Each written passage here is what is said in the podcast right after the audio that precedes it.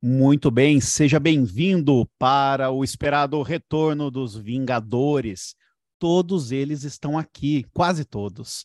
Mas está Gustavo, Emily, Juliana, Júlia, Paniocelli, Carolina Ferraz, Pedro Laforetti, Márcio, Andresa, estreando hoje, Paula e Ana Carolina. E claro, eu, Saulo Martins, o seu anfitrião.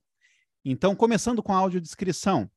Sou um homem branco, cabelos castanhos, óculos, 32 anos, uma camisa social azul marinho escuro, atrás uma parede branca e acima de mim um pedaço de um espelho.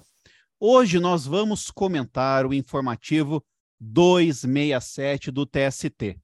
O, o informativo 267 trouxe várias decisões interessantíssimas e cada um dos Vingadores vai comentar as principais delas, tá bom? Deste modo, começaremos com ele, Gustavo, a quem eu já passo a palavra. Boa noite, pessoal. Prazer em revê-los. Estava olhando no YouTube do Saulo. A gente fez o último episódio em março de 2022, quase um ano e meio atrás. Um hiato grande aí. Bom, começando pela minha autodescrição, sou um homem de 38 anos, careca, branco, olhos e, e barba castanha. Estou usando um moletom, atrás de mim uma parede branca e uma janela. Uh, o julgado que eu trouxe aqui para a gente conversar, ele é da primeira turma, então é um julgado, julgado turmário, relatoria do ministro Amaury Rodrigues Pinto Júnior. Para contextualizar uh, o caso concreto, para a gente poder conversar, o, é, na ação trabalhista, o reclamante ele alega que ele trabalhou para a reclamada, ele prestou serviço com um contrato de trabalho anotado entre 2009 e 2013. E logo após a rescisão do contrato, foi firmado continuamente um contrato de prestação de serviços com uma pessoa jurídica, entre reclamada e uma pessoa jurídica por ele constituída. Ele, o pedido principal da ação é o reconhecimento da nulidade desse contrato firmado com a pessoa jurídica e a unicidade contratual durante todo esse período. O contrato com a pessoa jurídica foi de 2013, final do contrato de trabalho, até 2016. Uh, em tanto em primeiro, o, o, processo foi ajuizado em Santa Catarina, TRT 17, tanto em primeiro grau quanto no TRT, uh, a ação foi julgada procedente, é, reconheceu que houve a chamada pejotização, porque as provas produzidas demonstraram que o reclamante, mesmo depois do fim do contrato de trabalho, durante todo esse contrato de prestação de serviços, ele continuou prestando serviço da mesma maneira, trabalhando com todos os requisitos da relação de emprego, da mesma forma com que ele trabalhava antes, durante o contrato formalizado. Então, foi declarada a nulidade do contrato, desse contrato de prestação de serviços e reconhecido o vínculo de emprego durante todo esse período. É, ah, pra, também para contextualizar, a principal tese da reclamada de defesa foi de que a ideia de extinguir o contrato de trabalho e formar, formular esse contrato de, de, de civil foi do reclamante, porque ele tinha intenção de, de ter recebido um salário maior por questões, questões previdenciárias, né? E ela alega que ele, era um, ele é um trabalhador de alto grau de instrução né, com alta formação, especialidade, que ele tinha um salário muito alto. Esse salário, no final do contrato, ele beirava ali 50 mil reais mensais. Então, ela alega que ele tinha total autonomia para poder fazer esse contrato e, e, a iniciativa foi dele. Então, ela sustenta que esse contrato é válido. O TRT, a vara do trabalho e o TRT entenderam pela nulidade. Vou só trazer os fundamentos rapidinho aqui que, mesmo se tratando de empregado com alta remuneração e elevado grau de instrução, as regras de caracterização do vínculo de emprego constituem, norma, constituem normas jurídicas cogentes, não passíveis de serem afastadas pela vontade das partes, e que, dada a imperatividade das regras trabalhistas, o empregado, qualquer que seja a sua condição intelectual ou econômica, não pode despojar-se, por sua simples manifestação de vontade, das vantagens e proteções que lhe asseguram a ordem jurídica e o contrato. Uh, a gente pode ver aqui que a, a sentença ela vai de acordo com aquilo que a gente aprende, né? Basicamente, todo mundo que estuda direito de trabalho entende a parte do princípio de que as normas trabalhistas elas têm caráter cogente, elas têm imperatividade e não é algo que empresa e empregado podem escolher ou não submeter no contrato de trabalho. Ele existe contrato realidade desde que haja os requisitos do artigo 3 da CLT. Foi nesse sentido julgado para reconhecer o vínculo de emprego reconheceu a existência da pejotização, declarou nulo o contrato nos termos do artigo 9 e reconheceu o vínculo de emprego. É, isso subiu, é, foi interposto recurso de revista, foi denegado segmento, agravo de instrumento. Em agravo de instrumento, o TST se manifestou de maneira diversa. Eles entenderam é, que não, que no caso aqui, essa particularidade do reclamante, por ser uma pessoa de alta especialização e ter um, um salário alto, eles entenderam que isso era suficiente para que eles pudessem escolher é, firmar esse contrato de prestação de serviços. Vou trazer aqui os fundamentos do TST, que está no acórdão, daí depois a gente também discute. Ah, o, ele sustentou o seguinte, que o regulamento esculpido na, na, na CLT é destinado à proteção do hipossuficiente e economicamente dependente, situação concreta que faz presumir uma contaminação da manifestação de vontade do trabalhador, justificando a incidência do princípio da primazia da realidade sobre a forma. Afastadas as premissas de hipossuficiência, porém, não faz sentido fazer valer as regras protetivas que diferenciam o vínculo de emprego de outras modalidades contratuais previstas na legislação comum. Nessas situações, quando o pressuposto basilar do direito do trabalho não se faz presente, a incidência da norma trabalhista pode provocar grave desequilíbrio na relação jurídica contratual, beneficiando aquele que, na teoria, precisaria de proteção especial, mas na realidade tem ampla condição negocial e faz opções consentâneas com seus interesses.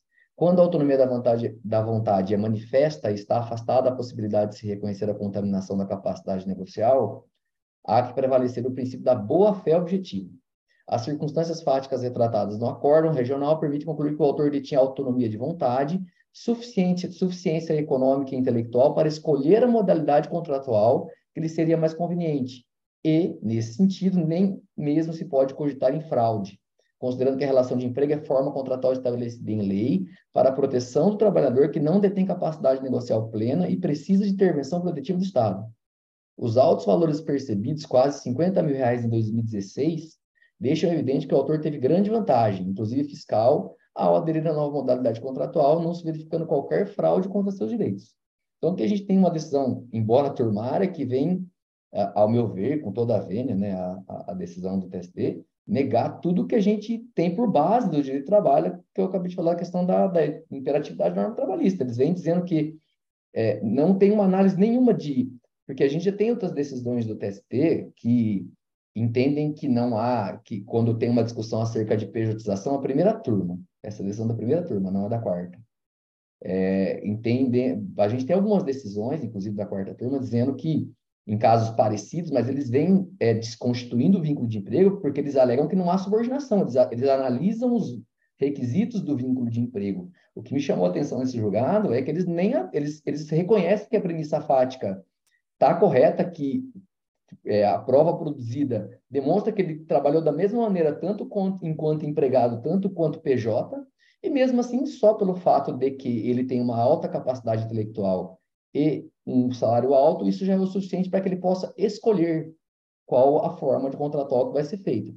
É, também me chama atenção porque isso, é uma, isso já vem sendo decidido pelo STF, né? É uma coisa que a gente já viu em decisões do STF bem no mesmo sentido com relação a médicos, né? Eu até trouxe aqui um, um rapidinho só para falar o número, agravo regimental na reclamação 57917, que fala a mesma coisa, a contratação de uma, uma empresa unipessoal médica para prestar serviços médicos, eles, eles entendem que cabe às partes escolher se essa modalidade contratual vai ser ou não é, civil ou, ou empregatícia e não importa a verdade dos fatos, o que chama bastante atenção. Então, é, eu acho que a gente tem que ficar bem de olho com relação a isso, por mais que a gente, eu acho que isso no mais SDI eventualmente no recurso para SDI isso não vai prevalecer esse, esse julgado, mas é algo que está vindo lá do STF e aparentemente está começando a entrar na Justiça do Trabalho, né? Algo que a gente não pensaria muito como, como normal, né? Então, é basicamente isso, só para trazer mesmo essa novidade, entre aspas, aqui, se alguém quiser comentar. Obrigado, gente.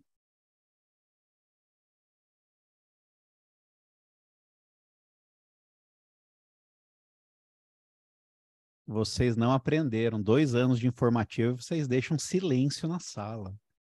Não pode. Pois não, eu, eu comento, eu comento. Ah, se o sala me olha permitir. quem chegou, olha quem chegou.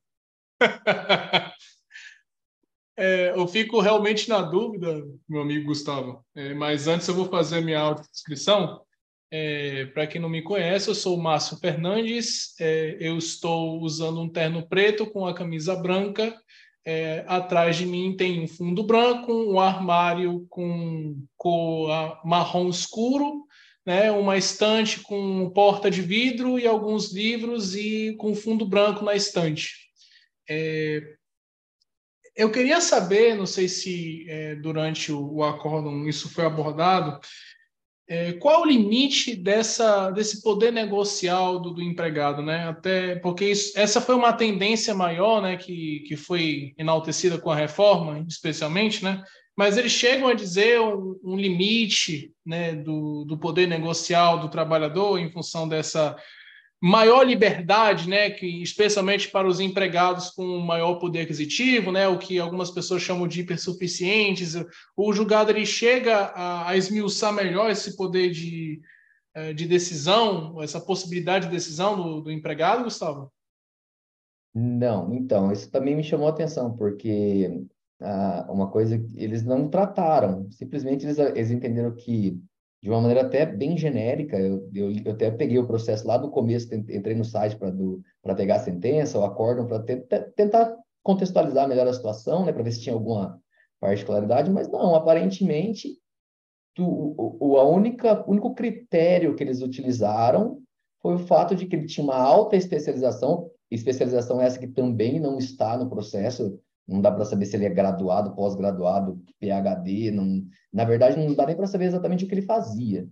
É, e tinha uma remuneração alta que foi progredindo na sentença consta lá, era 20 mil, depois passou para 30 mil e acabou nesses 48 aí que se refere o julgado.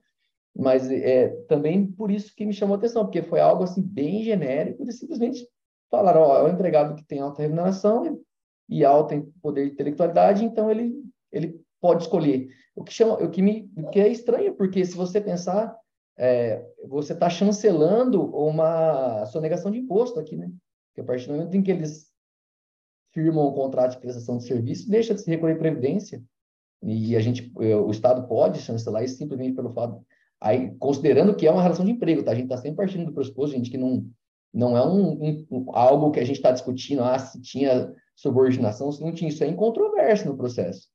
Ele era empregado, ele trabalhou da mesma maneira como empregado, foi lá, extinguiu o contrato de emprego, no dia seguinte ele começou a trabalhar como PJ da mesma maneira. Então ele era um empregado e simplesmente escolheu não ser mais empregado e, segundo a decisão, isso está tudo bem.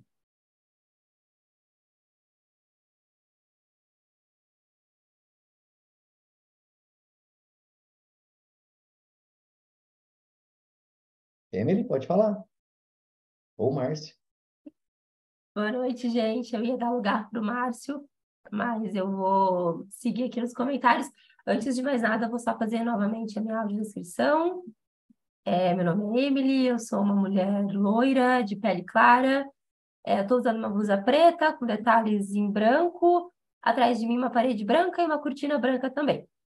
É, o que eu ia comentar é, em relação ao julgado do, do Gustavo é exatamente esse efeito que não fica atrelado só ao indivíduo, né, que teve ali os seus direitos tolhidos porque não foi reconhecido o vínculo e foi afastado sob esse manto aí do trabalho autônomo, mas também os efeitos, inclusive, no plano sindical, porque ele não, se não for reconhecido o vínculo e ele for ali caracterizado como trabalhador autônomo, ele não vai incluir formalmente aquela categoria. Então, isso também enfraquece o movimento sindical, de um modo geral. Então, tem outros efeitos, além de também né, violar a isonomia, porque a gente vai ter é, empregados trabalhando no mesmo ambiente, executando as mesmas atividades, sobre a mesma gerência, com subordinação, muitas vezes, é, só que um vai estar afastado de todo esse, esse capítulo, de toda, de toda a proteção da CLT e outros não. Então, a gente acaba pensando sempre no aspecto mais individual, mas, na verdade, tem todo o efeito coletivo que é importante levar em consideração também nesses casos. Passa a palavra, Márcio. Assim, é, o Gustavo falou num detalhe muito importante quanto à questão é, previdenciária, porque a gente vê um, um, uma tentativa maior de, é, de flexibilizar, de possibilitar o empregado né, a, a, ter um poder de negociação maior, inclusive quanto ao regime jurídico. Você vê uh, uma tendência da jurisprudência do Supremo. Você lembra, por exemplo, da Lei 11442, do transportador autônomo de cargas. Você vê também a mesma tendência no, na, no julgado do, dos julgados do STF sobre terceirização, mas a gente, a gente vê essa tendência né, de negociação maior, mas a gente esquece, como o Gustavo bem falou, né, essa relação é de ordem pública. Né? Por exemplo, você observa um, um empregado né, que opta, vamos dizer assim, opta por, por exemplo, de ter um, um, regime de trabalho autônomo, né? Acho que é, salvo engano, artigo 442A da CLT. E quando você observa esse, esse regime né, de, de, de autônomo, e com, por conseguinte, sem vínculo de emprego, você vai cair como contribuinte individual. Né? Então, é, às vezes a gente pensa que está fazendo um, um, excelente negócio por ser um autônomo, mas na verdade você está adquirindo vários ônus que podem não valer a pena. E muitas vezes o empregado não sabe que ele está adquirindo esses ônus. Né? É, porque assim, é, você pode ser um contribuinte individual, isso não é ilícito, não é terrível, não é a pior realidade do mundo. Mas dependendo do contribuinte individual que você vira, né, para fins previdenciários, você adquire o ônus de você recolher a previdência todo mês. Você adquire o ônus também de informar a previdência que você fez o recolhimento todo mês, coisa que, se você é segurado empregado, quem faz é a empresa, porque ela tem responsabilidade tributária para isso. Então, é, muitas vezes o empregado faz essa é, essa, essa opção, né, pensando que vai se dar bem, porque muitas vezes ele recebe em, em, termos absolutos, ele recebe mais do que como empregado, né? Os descontos são inferiores, né? Você tem ali uma, uma flexibilidade maior, mas você vê que em, em, em questão de obrigações, muitas vezes, você ser contribuinte individual não é negócio. Especificamente, se você, por exemplo, é o autônomo e você não faz o recolhimento, você não é segurado. Se você não é segurado, você pode, por exemplo, se Deus unir, você sofre um acidente de trabalho, você pode ter muito problema para você conseguir a condição de segurado quando o problema acontece. Isso você vê em muitos casos, especialmente no caso de Uber, né, que o Pedro vai comentar posteriormente nos julgados dele, mas você vê vários motoristas de Uber nessa, nessa condição de eu sou empreendedor, eu sou contribuinte individual, eu sou autônomo, mas não recolhe nada e tem um problema muito sério né, em, em, relação a, a, esses vínculos previdenciários que são adjacentes, são corolários à condição de trabalhador, né? especialmente a condição de segurado empregado.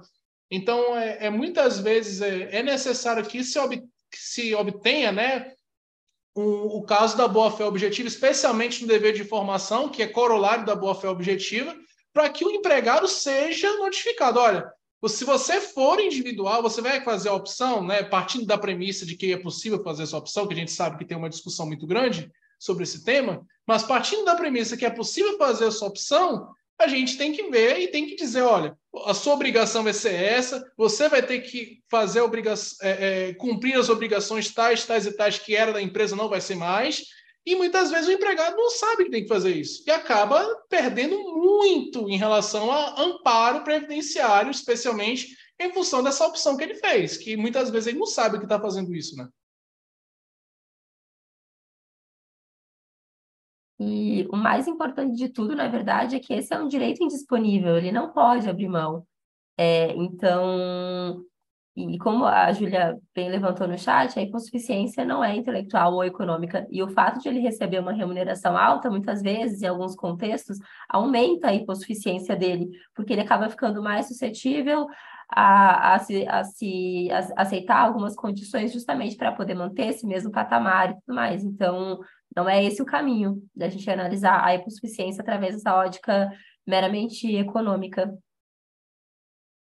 É, eu acho que a hipossuficiência, a partir do momento que você tem um empregado que ganha 50 mil reais, você tem uma empresa que pode pagar um salário de 50 mil reais. Então, a hipossuficiência continua tendo uma diferença muito grande. Então, não, é, isso é uma, uma lógica que não faz muito sentido, né?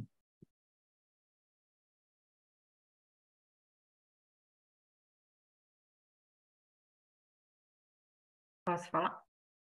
Não, só é, complementando mesmo, é, que o Gustavo acabou de falar, eu achei interessante, porque quem detém os meios de produção sempre vai ser o empregador, e o trabalhador a sua força de trabalho. Então, é o que ele falou: se, se a empresa paga 50 mil, qual é o poder econômico dessa empresa para pagar um salário desse, né? Então, eu acho que é, TST aí está tá criando um pressuposto negativo para o reconhecimento de vínculo, que seria a questão meramente econômica ali do trabalhador, o quanto ele ganha. Isso é uma coisa, né, assim, fere totalmente os princípios basilares do direito do trabalho, protetivo, inclusive a irrenunciabilidade também dos direitos, a indisponibilidade e renunciabilidade dos direitos trabalhistas. Então, acho que o único critério que foi utilizado foi a questão econômica e a própria reforma trabalhista que ela já foi ela já é muito mal assim vista, né, para os trabalhadores, ela só prevê, no caso de, de trabalhador esse hipersuficiente, no artigo 507, a possibilidade de uma cláusula de arbitragem, mas ela não descarta o vínculo de emprego. Então, aí eu acho que o TST está legislando, né, data máxima vênia, claro, é, de uma forma, assim, contrária aos princípios até constitucionais, né, que diz que a relação de trabalho protegida, ela é, ela é a regra, e não a exceção. Então, assim, preenchido os pressupostos da relação de emprego, teria que ser reconhecido o vínculo, né? Acho que seria só isso mesmo. Ju, audiodescrição. Ai, perdão, gente, perdão. Vai ter me cortado no começo. É, boa noite, gente. Meu nome é Juliana. É, eu, eu, sou parda, tenho cabelo escuro, castanho escuro, olhos castanhos escuros também. Eu estou na sala da minha casa, meio improvisada, então tem um sofá atrás de mim e uma parede branca. E é isso, e perdão por não ter falado antes, acabei esquecendo. Queria informar que o proprietário desse podcast não compactua necessariamente com as opiniões dos participantes, de maneira que, TST, nunca te critiquei. Nunca te critiquei, TST. Gente, pelo amor de Deus, data máxima vênia, data máxima vênia, que a gente está aí num concurso, né? Pelo amor de Deus, investigação social, gente, ó, é, na verdade, assim, não, não, nada de ativismo, é, como é que chama lá, um, é, obedi né, obediência, como é que fala? É, o juiz tem que... Disciplina judiciária. Disciplina judiciária, gente, disciplina judiciária é meu nome. Por favor, isso aqui é totalmente acadêmico, estamos aqui no mundo acadêmico. Meu nome é disciplina e sobrenome judiciária. E é... temos liberdade de cátedra, né? É verdade. Bom, é, não, não querendo repetir, mas uma, uma teoria que eu sempre tenho me utilizado para para guiar assim a análise nesse sentido foi de um artigo que eu li do Pier Giovanni Alieva, que inclusive é um que inspira a professora Lorena Porto, né? Eu conheci através dela e ele tem uma construção muito interessante, né, quanto à questão da subordinação, que é a questão da alienação do trabalhador é a tríplice alienação. É, o empregado ele é alienado do mercado, você não, não chega, não consegue obter o serviço dele a não ser por meio do empresário da empresa. Ele é alienado dos frutos, não fica com tudo que produziu, portanto, ele deveria ser alienado dos riscos, né? Este parece que o empregador não liga muito de compartilhar. Mas quando eu, na análise, percebo que ele sofre essa alienação, então eu já tenho a tendência de caracterizar como empregado. E aí não importa mais nada, né? Tanto que as outras teorias para explicar a subordinação, como deter as ferramentas, deter o conhecimento, deter mais dinheiro, tudo isso já está ultrapassado, né? Então essa questão aí da que seria até uma questão da arenidade, né, de uma maneira ou de outra, eu acho que explica muito bem essa situação. Né? Na verdade, minha visão é ainda mais, é, mais estrita, porque, para mim, se alguém lucrou com o trabalho humano, já deveria ser observar os ônus, mas entendo que isso não é aceito também, né? assim, pela doutrina majoritária. Eu sempre falo aos meus alunos, né? Se você explorou um pedaço de metal, de madeira, explore o quanto quiser. Né? Explore o objeto. Tudo bem que nós temos agora consciência ambiental e tudo mais, né? Mas assim, tá explorando um objeto para ganhar? Explore à vontade. Explorou um ser humano?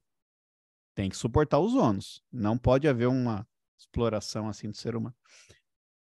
Ó, visão kantiana, tá vendo? Alguém mais sobre esse primeiro jogado? Márcio? É que você levantou esse ponto. O que, que você acha sobre a teoria da parasubordinação? Vamos ser Vamos pegar o meio termo, né? Já que todo mundo tem que ser estabelecer ônus, mas a parasubordinação também tem os ônus. Não é a mesma coisa que o vínculo, mas é o meio termo entre, entre vamos dizer assim, o céu e o, entre aspas, inferno, né? Nos direitos trabalhistas. O que você acha sobre isso? Esse é um tema interessante. Sempre que se estuda é, a, esta matéria, se estuda também para subordinação, né? É, lá na Itália, eles resolveram inventar essa zona cinzenta aí e classificar, né, de para subordinação. Então, o que acontece? A gente pode vislumbrar de duas maneiras. Ou de uma maneira protetiva ou não. Para uns, estou sendo protetivo. Afinal de contas, eu estou é, colocando aqui sob é, parcialmente sob a, a, torneira aqui do, da tutela, né, o rubineto delle tutele, estou colocando parcialmente. Eles pegam algumas gotas da tutela trabalhista porque eles parecem subordinados, mas têm alguns traços distintos, então vou proteger. Minha visão já é em outro sentido, é uma visão mais filiada à escola espanhola. Quer dizer, não deveria haver a parasubordinação. Se há algo próximo da subordinação, então é subordinado. A regra é ser subordinado.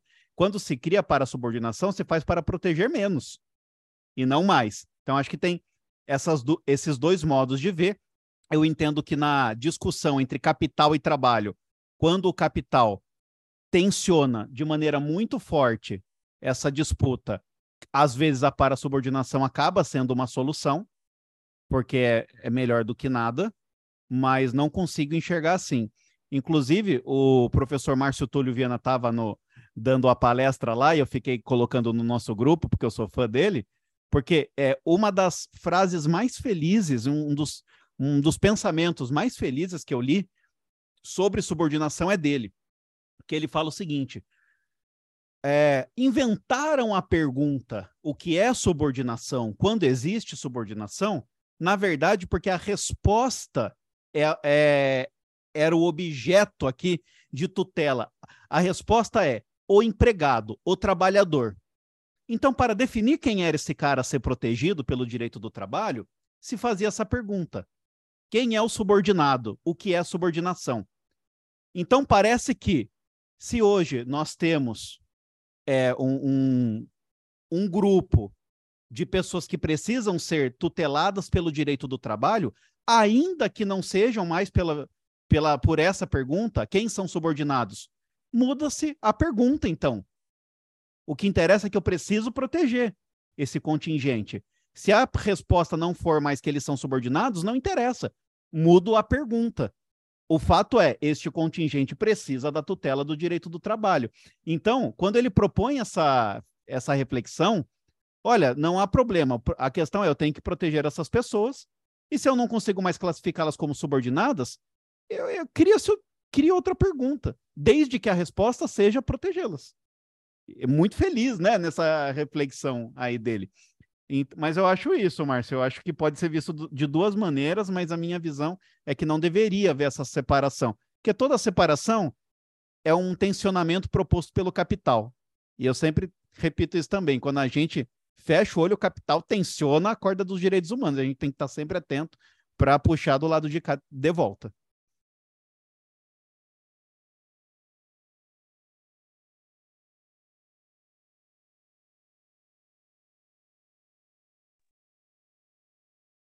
Saulo, Opa, ninguém mandou citar o Pier Giovanni Aleva, que o Márcio não deixou passar em branco. Bom, é, tá valendo aquele combinado ainda de não se estender? Bom, alguém mais vai falar desse? Então, Paulinha. Boa noite, pessoal, novamente. Eu me chamo Paula de Almeida Pires, para quem não me conhece. Eu sou morena clara, cabelos castanhos, olhos castanhos, sou de blusa branca, manga curta, atrás de mim uma estante com livros. Bom, hoje eu vou tratar sobre o trabalhador doméstico, horas extras e ônus da prova. O caso é o seguinte: um trabalhador doméstico ingressou na JT, na Justiça do Trabalho, é, requerendo o pagamento de horas extras. Aí, a tese dele no recurso de revista era a seguinte: o empregador não apresentou os cartões de ponto não houve prova pelo empregador da jornada exercida, logo deve ser reconhecida a jornada prevista na petição inicial, né? De acordo com também a súmula 368 do TST. O artigo é, 74, parágrafo 2 da CLT, que trata da regra geral é, sobre os cartões de ponto e o registro de jornada, diz que os estabelecimentos com mais de 20 empregados devem registrar, devem fazer o controle de ponto dos empregados. Essa é a regra geral para os trabalhadores urbanos. Os trabalhadores é, domésticos, eles é, foram contemplados com o direito ao, às horas extras a partir da emenda constitucional 72 de 2013. Antes disso, eles não tinham direito às horas extras, eles podiam se ativar, mas eles não teriam direito ao recebimento desse valor. E aí, após essa, essa edição da emenda constitucional, equiparando, digamos assim, o direito dos trabalhadores é, domésticos com os trabalhadores urbanos, é, de acordo com a Convenção 189 da OIT, o que foi chamado de Equivalent Protection, segundo acórdão, é, a LC, LC 150, desculpa, de 2015, veio regular esse como que seria é, como que seria realizado esse registro de ponto. O artigo 12 da LC 150 diz o seguinte: é obrigatório o registro do horário de trabalho do empregado por qualquer meio manual, mecânico ou eletrônico, desde que idôneo. Então, o artigo 12 ele não faz nenhuma restrição, nenhuma ressalva em relação ao registro de jornada. Ele é peremptório em dizer que deve ser registrado o, o horário de trabalho do empregado doméstico. O que, que disse o TST? O TST ele disse o seguinte: olha, é, esse artigo 12 ele deve ser interpretado em conjugação com o artigo 74, parágrafo 2 da CLT. Ou seja, não é razoável exigir do empregador doméstico que realize o registro de ponto é, que, que, que, faça o registro de pontos, que controle o, a jornada do trabalhador doméstico, se só é exigível isso dos, dos empregadores com mais de 20 empregados. Então, quer dizer, o empregador, muitas vezes, doméstico, ele não está em casa, ele não está controlando a jornada do, do trabalhador doméstico. Muitas vezes ele confia, ele confia a residência ao próprio empregado doméstico. Então, entendeu o TST que não era razoável exigir e fez essa interpretação conjunta. Ah, o TST fez essa interpretação é, com base no artigo 19 da é, Lei Complementar 150. O artigo 19, ele diz que pode, é permitido aplicar a CLT, mas que deve ser observadas peculiaridades do trabalho doméstico e também a a aplicação subsidiária, ou seja, tem que ter uma lacuna normativa ali na, na LC para poder aplicar o artigo 19. E aí me chamou a atenção é, pelo seguinte: de acordo com o artigo 19, será que seria possível fazer uma interpretação conjugada? Porque o artigo 19 ele traça dois, dois requisitos. Primeiro, é, são as peculiaridades do trabalho doméstico, e a segunda é a questão da subsidiariedade. Então, para mim, o artigo 12, lendo assim friamente, ele parece um artigo que é auto-aplicável. Então, teoricamente, ele não tem nenhuma lacuna ali. Ele diz, olha, empregador doméstico, registre o horário de trabalho do seu empregado. E aí o TST vem e faz essa interpretação conjugada, né, de que o artigo 12 da LC deve ser interpretado juntamente com o artigo 19. E aí, é, o que me chama a atenção é justamente a peculiaridade do trabalho doméstico. A gente sabe que muitas vezes uma residência tem, quando muito, um empregado doméstico, ou dois, três. É muito difícil um empregador doméstico é, ter mais de 20 empregados na sua residência. Então, será que não, não seria assim, tornar letra morta esse artigo 12 é, da LC, que fixa a obrigatoriedade do registro de ponto do horário do empregado doméstico? Então, eu fiquei com, com, essa, com essa dúvida assim na minha cabeça. Então, nesse caso, o que, que, o que, que decidiu o TST? Disse o seguinte, olha, o trabalhador ele não fez prova da jornada é, declinada na inicial, então o ônus da prova é dele, com base no artigo 12 e com base nesse artigo conjugado com o artigo 74, parágrafo 2 da CLT, logo, ele não tem direito às horas extras. E, e aí é, fica essa questão, essa é uma decisão formária, tá? Uma decisão que não é da SBDI, então ela, ou seja, ela, ela é um precedente, mas ela não é um precedente vinculante. mas ela pode abrir margem aí para uma interpretação que pode levar, inclusive, a, a fulminar o direito desses trabalhadores domésticos de ter ali a sua hora de trabalho registrada, de ter é, o direito, a garantia de, de, poder gozar essas horas ou compensar ou serem pagas, né, dependendo da quantidade de horas extras que, que são realizadas. Então, esse julgado me chamou bastante atenção, justamente porque no Brasil a gente tem uma cultura é, escravagista que permitiu que os empregados domésticos alcançassem o direito às horas extras somente no ano de 2013, e aí veio essa lei tentando é, faz, tornar efetivo esse direito, e aí essa interpretação vem e mitiga esse dispositivo. E aí, só para concluir, para deixar bem claro, assim, não ficou é, expresso no acórdão se o TST entende que nunca deve ser, que o empregador nunca será obrigado a registrar o ponto, ou se ele deve ser obrigado a partir de 20 trabalhadores domésticos na residência. Então, não ficou bem expresso isso. Né? Se, se vai ser exigido é, a partir de 20 empregados o registro de ponto, ou se nunca vai ser é, exigido esse registro, a prova vai ser sempre do trabalhador doméstico e ele vai ficar com esse ônus. Quando ele ingressar na Justiça do Trabalho, ele vai ser obrigado ali a comprovar o horário que ele indicar na petição inicial, ou se é, ele vai, ou se vai ter essa obrigatoriedade a partir do, dos 20 empregados. No caso, até na época que, que o empregado se ativou no trabalho, o número era de 10 empregados. Então, era antes de 2019, e, e a obrigatoriedade do registro de pontos para as empresas em geral, por estabelecimento, era acima de 10 empregados.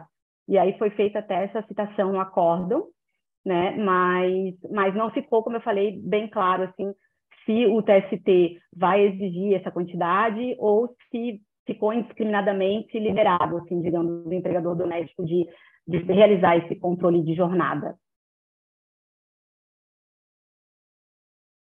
Bom, parabéns, Paulinha, acho que você já trouxe todos os questionamentos que eu basicamente ia fazer, mas só rapidinho, né? É, são dois pontos acho que principais aqui, né? A questão, primeiro, a ideia de você fazer, a, a lei é bem clara, a lei complementar é clara que é obrigatório o registro.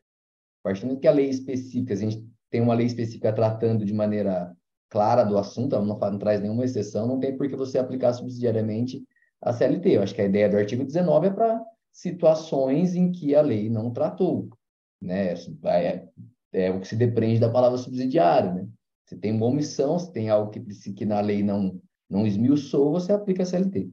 E, e também a ideia de que, primeiro, tá, de quem tem mais de 20 empregados ou 10 empregados, que seja, empregado doméstico, é uma coisa que geralmente as pessoas têm. Quem tem muito, uma condição muito abastada, uma casa muito grande, deve ter lá três, quatro, cinco no máximo, mas dez eu acho que é algo que deve ser extremo, extremamente, extremamente raro, quem dirá 20, né, que é a atual redação 74.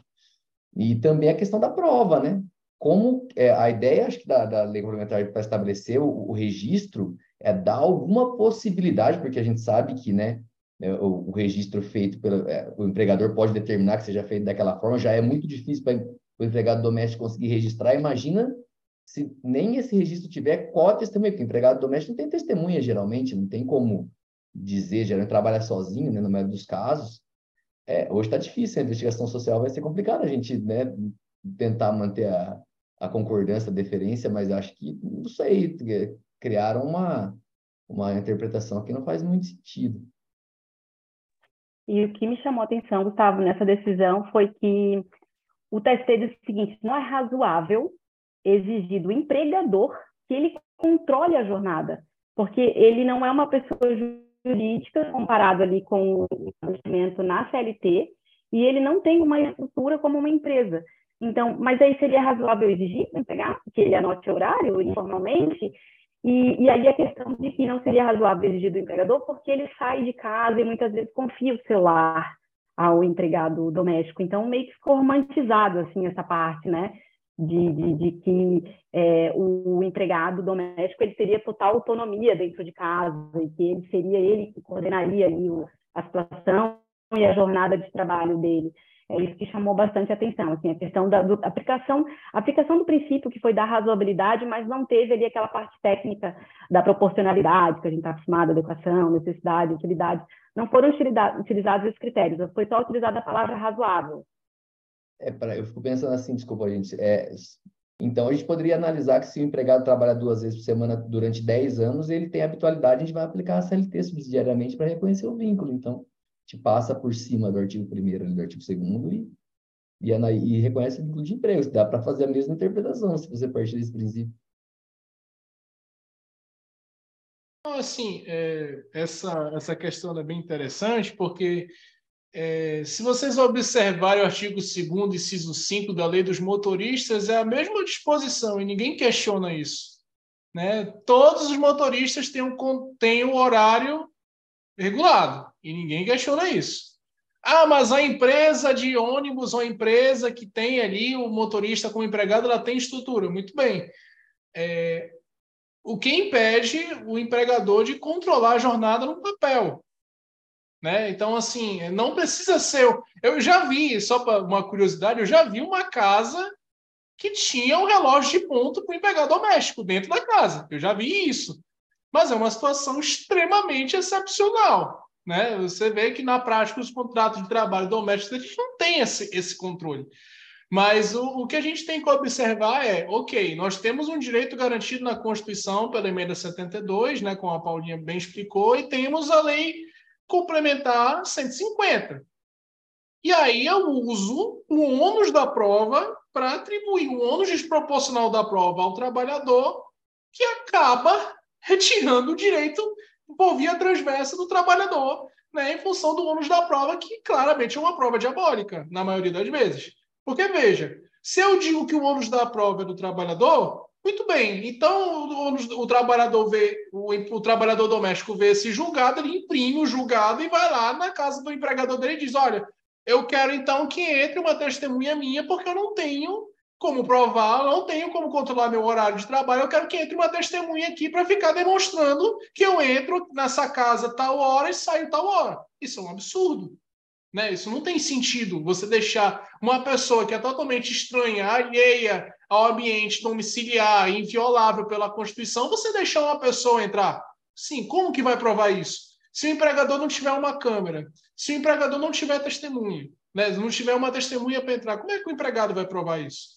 Né? Então, assim, é, a questão de, de balanceamento né, da distribuição do uso da prova, e também tem algumas teorias interessantes, como a, a constelação dos elementos indiciários, teoria da redução do módulo da prova, né, especialmente para casos de, de, assédio moral, que essas teorias são muito utilizadas.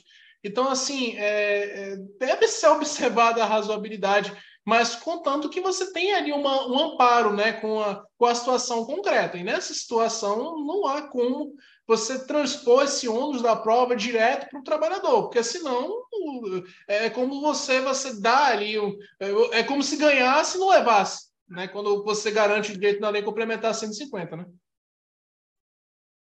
E é interessante como os princípios ele pode interferir de forma positiva ou de forma negativa, porque nesse caso o TST disse que em relação, em vista, em virtude da equivalente protection, é, a gente deveria adotar a mesma a mesma ratio lá do artigo 74, parágrafo 2 a mesma disposição também trazer para os empregados domésticos. Então, quer dizer, uma disposição que é dos empregados urbanos para os empregados domésticos, justamente com base na equivalência dos direitos. Então, é esse, esse, esse duplo, assim, essa dupla interpretação que pode ser dada em relação ao mesmo dispositivo que, na realidade, ele veio para beneficiar os, os, empregados domésticos, né, e não para retirar direitos. É, só que, na verdade, a gente sabe que, tudo bem, tem a LC 150 e tal, mas os direitos não são os mesmos. Os domésticos não têm os mesmos direitos do que os urbanos. Não, não houve uma equiparação salarial, uma equiparação de direitos. Um exemplo é o FGTS mesmo, né? Não é igual. Então, assim, é, se for usar esse, esse argumento, então esquece, aplica tudo dos urbanos para os domésticos. Aí sim, vai ter um equivalente e tudo mais. Aí eu concordaria, mas, né? Se não tem, ainda existe uma, uma precariedade, como você bem colocou, essa cultura escra escravagista, de que é um, como se fosse um subempregado ali. O doméstico ele ainda é tido como um subempregado. Então, ele não tem exatamente todos os direitos, né? Ele não é seletista. Enfim, muitos direitos foram equiparados, praticamente todos, mas não é exatamente. Então, assim, realmente é, é mais uma crítica que a gente faz a, essa, a esse, argumento do data máxima vênia do TST. É, o negócio mesmo é acompanhar agora é, as decisões do TST, né, em relação à mesma situação, horas extras, zonas da prova e trabalhador doméstico, a gente saber se vai ser um caso isolado ou se essa, essa interpretação ela vai se tornar consolidada na corte. Era essa a minha contribuição por hoje em relação ao julgado.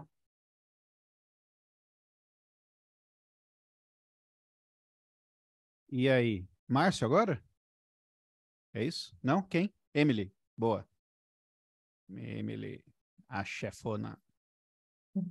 Boa noite, gente. Eu pulei na fila ali o lugar, porque quanto mais tarde, mais a minha voz vai piorar. Inclusive, já quero pedir desculpas mais uma vez. Eu acabei ficando doente na semana passada e minha voz ainda não se recuperou 100%, mas é a voz que temos agora, então eu vou, eu vou dar sequência aqui, vocês me aguentem mais um pouquinho, mas eu não vou me estender muito dessa vez. É, o julgado que eu peguei hoje é um é turmário, é da relatoria do ministro Freire Pimenta, e é um caso em que o trabalhador foi dispensado logo após o ajuizamento da reclamação trabalhista contra a reclamada.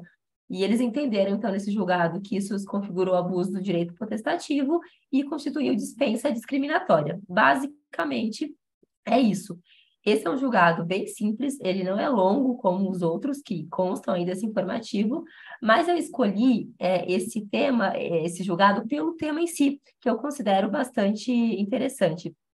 E aqui a gente entra é, no chamado direito de indenidade, que tem origem no direito espanhol, é, primeiro reconhecendo que a conduta de represália é um ato discriminatório, para depois, então, reconhecer que essa conduta patronal também viola é, o direito constitucional à tutela efetiva.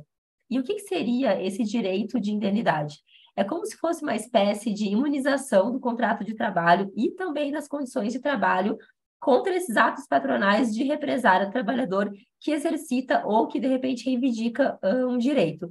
Então, a gente chama, na verdade, de direito de indenidade mas naquela distinção é, entre direitos e garantias lá do direito constitucional, a indenidade seria propriamente mais uma garantia do que um direito, porque ela não é exatamente um bem jurídico é, do indivíduo, ela viabiliza a efetividade desses bens aí tutelados ao trabalhador. E aqui a gente também precisa pontuar é, que existe o poder empregatício, né, em que se insere aí o direito potestativo, a resilição contratual, então, o empregador ele pode rescindir o contrato, e isso por si só não é ilícito, mas existem limites para isso, até para não configurar esse abuso. E esses limites estão justamente atrelados aí à função social da propriedade da empresa, é, a boa-fé objetiva e também nos princípios aí que a gente falou antes também da proporcionalidade e da razoabilidade. É, e essa represália, ela é bem escancarada nessa despedida motivada aí pelo ajuizamento da ação judicial, como foi aí no caso do julgado, mas ela não se resume a isso, porque pode envolver, por exemplo, sanções disciplinares, alguma alteração funcional, remoção, transferência, enfim. Por isso que eu disse ali em cima é, que era uma imunização do contrato de trabalho e também das condições de trabalho.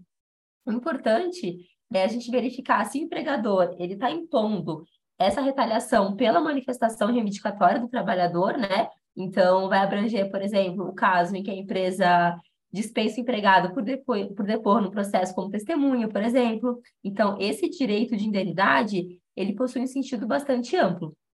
E a jurisprudência do TST tem precedentes não só relativo ao direito de ação, como nesse caso, mas também no direito de greve, por exemplo, né? Então, eles deferem a reintegração do trabalhador que foi dispensado, por exemplo, por participar de um movimento grevista. E um outro aspecto, para encerrar, que eu queria tratar também em relação, né, dentro desse tema, é do ônus da prova. Porque, de um modo geral, é inviável para o empregado provar essa intenção discriminatória ou de represália do empregador, porque é um aspecto psicológico difícil de demonstrar na prática, né? Por conta disso, é, a jurisprudência vem entendendo que o desligamento logo após o ajuizamento da ação trabalhista é presumidamente discriminatório. Essa é uma presunção relativa, claro, então, cabe ao empregador demonstrar um motivo para essa ruptura contratual. E é interessante porque pode ser usada a prova estatística, né, para demonstrar, por exemplo, que existem muitos outros empregados que ajuizaram alguma demanda e que não foram é, despedidos. Também pode demonstrar é, que o reclamante praticou cota grave, por exemplo, ou que a despedida está inserida num processo de redução do quadro de pessoal, que é bastante comum. Então, assim, provando que outros trabalhadores que não têm ação na justiça também foram despedidos na mesma época. Ou seja, é, em linhas gerais, mostrando que o ajuizamento da ação não foi um fator aí determinante para esse desligamento. Seria basicamente isso. Márcio, pode falar. Muito obrigado pela exposição, como sempre, excelente. É, eu só queria é, lembrar de um, um, detalhezinho sobre a questão da indemnidade, é que é, muitas vezes a gente se recorda né, da questão da indemnidade quando a gente vê, por exemplo, uma retaliação pela, pelo ajuizamento de uma, é, uma demanda trabalhista, mas não necessariamente, isso o ministro Augusto César ele comenta com maestria, é, não necessariamente a indemnidade vai estar sempre relacionada ao exercício judicial de um direito. Né? Se, por exemplo, um empregado ele é, ajuiza, não, não ajuiza, mas ele, ele reclama perante um setor de compliance da empresa que há algum, alguma, alguma questão de assédio moral, assédio sexual, e esse empregado ele sofre uma retaliação, um rebaixamento de função, né, uma, uma, uma punição disciplinar em função dessa, de, no caso dessa denúncia, né, perante o canal de compliance interno da própria empresa, ou seja, não tem nenhuma judicialização ainda, ainda assim é garantido, né, incide o direito de indemnidade, né, como a Emily bem disse, é uma garantia do direito que está sendo tutelado administrativamente dentro da empresa ou até judicialmente. Então, ele é muito mais amplo do que algumas vezes as pessoas gostam de, de, é, de, de comentar, né? Perfeito, Márcio. É isso mesmo. Alguém tem mais algum, algum comentário sobre esse tema? Se não, devolvo a palavra para o Saulo. Beleza. Bom, eu, por minha vez, vou prosseguir, então. Agora, sim, Márcio? É ele. Muito bem. É ele. Muito bem. Márcio. É, boa noite novamente, né? Eu já fiz minha, minha audiodescrição, né? Que eu, eu perturbo muitos meus amigos aqui é, no podcast com as perguntas. Então, geralmente, eu não faço minha audiodescrição quando eu começo a falar. Geralmente, eu faço antes porque eu geralmente perturbo os outros, né? É isso daí. É, gente, é, eu peguei um julgado que eu achei muito interessante, é, mas eu já adianto que existe julgamento da SDI 2 em sentido contrário, mas eu achei muito interessante a argumentação que a sétima turma fez. Só para vocês se situarem, é, também do informativo dos 67, né? É o recurso de revista 1115-65, dígito 65, ano 2018, 502, que é do TRT2, é 0301 final, né? É um caso muito interessante, né, que trata de um, um recurso ordinário do, do TRT2 que não foi conhecido em função de uma intempestividade, né? A gente vai comentar, por exemplo, sobre a tempestividade. A gente lembra que ela é um pressuposto extrínseco do recurso ordinário, né?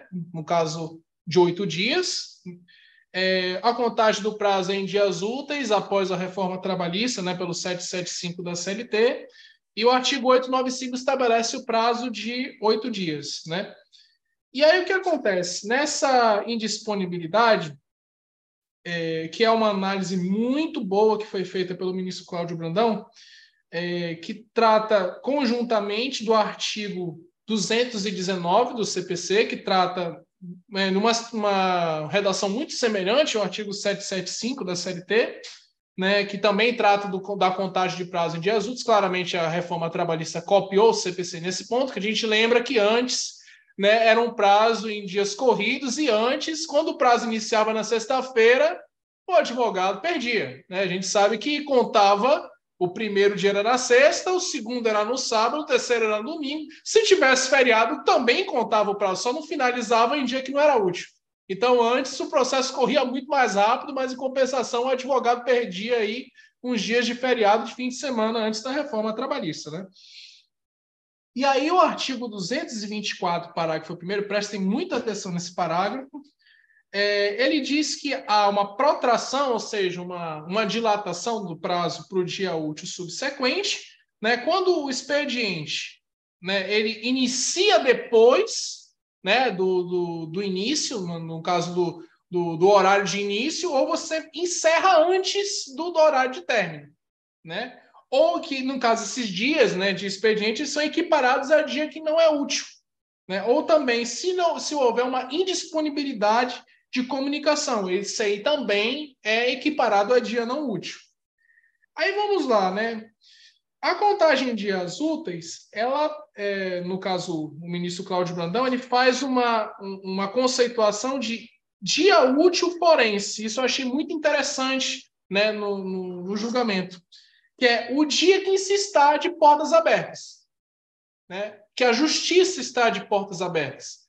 E as portas abertas, elas incidem não apenas o sistema está disponível, nosso famigerado e querido PJE, mas também que o horário de disponibilidade esteja integral, né? E aí a gente lembra que tem uma, um conceito que também é tratado pelo ministro Cláudio Brandão durante o, o julgado, que eu também acho muito interessante, é o conceito de indisponibilidade qualificada. O que é, que é isso? Eu ainda não entrei no caso concreto para vocês entenderem, estou dando um panorama geral do que foi decidido. Tá? É, mas a indisponibilidade qualificada é quando você tem, no último dia do prazo, percebam, no último dia do prazo, que é, houve uma indisponibilidade de pelo menos 60 minutos, no último, no, no caso, no último dia do prazo, contínuos ou não. Né? O PJF ficou indisponível por pelo menos 60 minutos no último dia do prazo, seja contínuo ou não.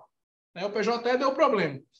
Ou de qualquer duração, desde que lá na última hora, o nosso, o nosso recorrente deixou para interpor o recurso lá na última hora, 23 horas lá, 23 horas e 58, na última, teve uma disponibilidade no sistema, ele não conseguiu interpor o recurso. Então, é uma disponibilidade na última hora, ou seja, nas 23 horas, né, do último dia do prazo, de qualquer duração, né? Então, isso, essa indisponibilidade ela é qualificada a ponto de protrair o prazo para o último dia. Na prática, o que, que acontece? Há uma certidão, né? há uma, no caso, o, a, o PJE gera automaticamente essa certidão que, que houve uma indisponibilidade no último dia, para que a parte tenha esse dia devolvido, né? esse último dia passa para o dia útil seguinte. Né? E esse, essa certidão ela, ela é gerada automaticamente, mas ela tem né, um efeito de certidão. Né? Ela tem fé pública e, no caso, a parte pode usar, olha, esse último dia houve um problema, está aqui certificado, e nesse caso gera né, uma, uma protração do prazo para o dia útil seguinte.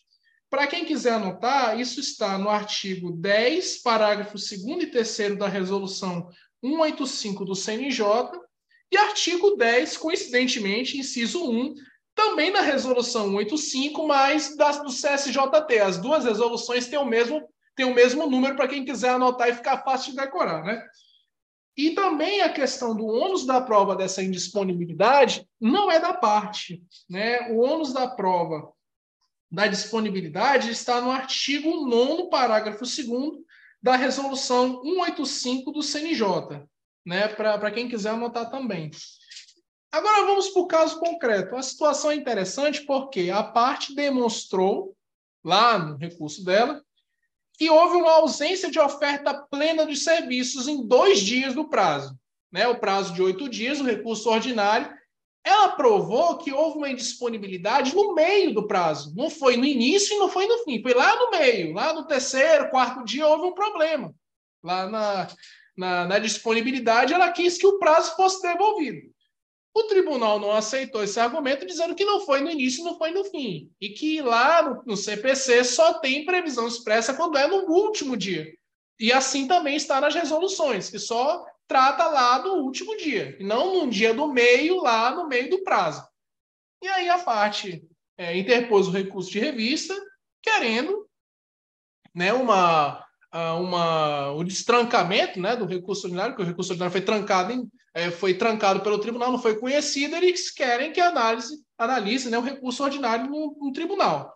É, uma pausa, é, observem especificamente que esse recurso ordinário, ele era ele foi um RO formalmente para o tribunal. Então, isso significa que a primeira instância aceitou o recurso. Porque vocês pensem, se fosse um agravo de instrumento de recurso ordinário e o tribunal não tivesse aceitado, não teria cabido o recurso de revista. Então, a parte deu sorte do lá, lá na vara, na admissibilidade lá na vara, no juízo acó, a vara ter aceitado o recurso ordinário. Porque se tivesse tido um agravo de instrumento de recurso ordinário, o RR não sobe, tem súmula do TST em específico. Então, a parte deu sorte da vara ter aceitado o recurso ordinário lá embaixo. Então, toda essa análise aqui não teria sido possível. E aí, vamos lá. É, no caso, a intimação da sentença ocorreu em 19 de novembro de 2018, lá atrás, né?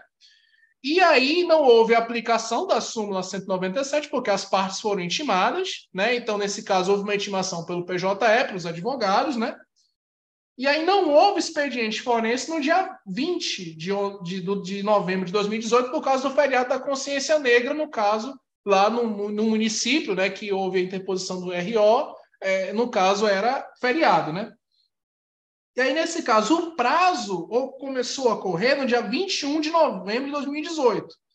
E aí, o que aconteceu? Nesse caso, é, existe uma diferença que isso é muito importante de ser lembrado, que muita gente esquece, é a diferença entre o dia do início do prazo e o dia do início da contagem do prazo, que não é a mesma coisa. Né? Você vê o, o, dia do início do prazo, se vocês lembrarem lá da lei de processo eletrônico, a lei 11.419, o início do prazo é o dia da publicação, porque são três dias diferentes, geralmente. Né? Você tem o juiz assina o despacho e envia para o DEGIT. Quando ocorre, a primeira coisa que eu penso, e isso já deu problema várias vezes na minha prática, a primeira coisa que eu faço, o juiz assinou o despacho, eu pego esse, esse número do processo, eu vou lá no site do DEDIT, que é aberto para todo mundo consultar, isso inclusive é uma, uma informação de utilidade pública, né? Você vai no site do DEDIT, coloca lá o tribunal respectivo, ou o TST, coloca o número do processo lá no site do DEDIT, e você inclui lá em, matéria, vai em matérias publicadas. Lá em cima tem um, um botãozinho que você aperta em matérias publicadas. Você bota lá o número do processo e aí você vai ver as matérias que foram publicadas daquele processo. Se esse despacho não estiver lá, esse despacho não foi publicado. Esse é o, é o método mais seguro para você observar se houve ou não publicação do despacho. Então, quando acontece a publicação do despacho lá, você vê uh, lá no, no, no diário o número e, no caso, o documento que foi publicado. E aí, nesse dia da disponibilização no diário, é o dia do DEGIT. No dia seguinte, no dia útil subsequente, há, no caso, a publicação formal. Esse é o dia do início do prazo. Só que, como vocês sabem, no processo de trabalho, você não conta desde o início do prazo, você conta no dia seguinte que houve a publicação, que é justamente esse dia 21 de novembro de 2018. Né? Então, é, só para vocês, se vocês quiserem anotar, é, a data da publicação está no artigo 4 parágrafo 3 da Lei 11.419, e o artigo 4 caput da Lei 11.419, a data da disponibilização no DEGIT. Né? E aí, nesse caso, é, a parte, especificamente, ela conseguiu provar né, que houve a indisponibilidade nos dois dias, no lado meio do prazo, e aí ela, pela súmula 385, inciso 1, né, que no caso é ônus da parte provar, né, que é, ah, houve lá no meio do prazo houve ausência, houve algum problema e tal, e tem lá a certidão, mas se houve a indisponibilidade ou não, isso aí o PJE vai dizer, ela não vai lá aprovar com o técnico dizer que o PJE deu problema. Ela só junta a certidão, especificamente, só junta a certidão que houve a indisponibilidade. Ela não vai lá é, analisar o sistema, mas ela junta a indisponibilidade para provar que nesses dias houve a certidão lá automaticamente gerada no PJE. E nesse caso, como ela provou, né, o tribunal não aceitou, houve a interposição do recurso de revista, e nesse caso o recurso de revista é, foi aceito, pelas, no caso foi conhecido pela, pela sétima turma, e nesse caso houve realmente o um reconhecimento de que a intempestividade é, foi é, mal aplicada pelo, é, pelo Tribunal Regional, no caso da segunda região, e determinou que houvesse o conhecimento do recurso ordinário e a análise do RO é, pelo recurso, pelo, no caso, pelo, pelo Tribunal da Segunda Região, é, e que, mas que, na verdade, é aí que eu queria chegar também, é que, é, se vocês quiserem anotar, a SDI 2, no agravo de instrumento é, em recurso ordinário, é, 287, dígito 77, 2017, 506, 40 em sequência, ela tem, teve julgado sentido contrário. Mas que essas peculiaridades que eu cheguei a narrar nesse caso concreto, é, a sétima turma entendeu por bem realizar um distinguish para afastar essa, essa restrição que a, a STI2 fez nesse julgado que eu acabei de falar para vocês o número, e nesse caso ela reconheceu que o direito ao duplo grau de jurisdição, o direito a, a, ao acesso à justiça substancial da parte, que é previsto não só na Constituição, mas também em, em diplomas internacionais de direitos humanos que o Brasil ratificou, como a, o artigo 8 e o artigo 25 da, da Convenção Americana de Direitos Humanos, o artigo 14 do Pacto Nacional é, dos Direitos Civis e Políticos. Então, assim, são vários diplomas internacionais que garantem esse direito, especialmente o duplo grau de jurisdição, que é implícito na Constituição, não tem previsão expressa, mas que o Brasil adota né, como princípio implícito na Constituição. Então, nesse caso, é, o artigo Uh, o artigo 224, parágrafo 1 embora ele não ampare especificamente essa questão do, dos dias não úteis né, no meio do prazo, é, no, no caso, na sétima turma, houve uma aplicação né, do, do, do dessas, dessa protração do prazo que seria no, só para o último dia, houve uma aplicação para o dias de indisponibilidade no início, aliás, no meio do prazo, né? É, mas um, acho que só foi isso, não tenho nenhum, mais, nenhum comentário a mais sobre isso. Eu queria saber se os colegas têm alguma, alguma consideração. Júlia? Boa noite, Márcio. Boa noite, pessoal. É, como. Hum? Não está me ouvindo? Agora sim. Ah, tá. uh, é a primeira vez que eu vou participar aqui. Na verdade, primeira vez hoje. E estava, por enquanto, só ouvindo meus ilustríssimos colegas. Então, eu vou fazer minha, audio, minha audiodescrição. Eu sou uma mulher de 31 anos, morena, com a pele branca, com cubos de livros atrás de mim e uma parede branca e uma cadeira cinza. É, eu uso óculos também, talvez isso contribua. Bom, a minha, na verdade, o que eu queria comentar só, Márcio, é que eu acho que caminhando justamente para essa questão de acesso à justiça, o que eu tenho visto muito, pelo menos aqui no tribunal, no TRT4, é diversos provimentos uh, constantes uh, nas últimas, nos últimos dois ou três meses em que tivemos dias aqui de inundações e ciclones e tudo mais, justamente suspendendo os prazos e suspendendo, às vezes, até audiências, facultando pontos para os servidores, pensando realmente sob o ponto de vista de todo mundo, de como isso complica e como não, às vezes a lei precisa, para ser razoável, precisa ser flexível, né? Então, eu acho que é só somando a isso, assim, que o próximo, próprio sistema, por mais que a gente tenha isso do prazo, início, fim, ele, diante das adversidades do dia a dia, do tempo, do, da vida mesmo, é necessário essa flexibilização. Mas era basicamente isso. E é justo também você ver uma indisponibilidade no meio do prazo, né, que não é no primeiro e no último dia, a parte precisa ter essa, esse acesso ao sistema, por exemplo. Você fica o dia todo sem acesso aos autos, se a parte não baixou os autos, como é que ela vai conseguir trabalhar, né? Você precisa, especialmente no recurso ordinário, que era o caso do, do processo, você precisa de uma análise fática exauriente. Né? Então, quando você não tem acesso aos autos, você não consegue fazer. E é aquela história, né, para relembrar que o recurso de revista ele não tem uma análise, uma, uma reanálise, uma reapreciação de fatos e provas. Então, a, o recurso ordinário, muitas vezes, é a última chance que a parte tem de ter uma reapreciação das provas.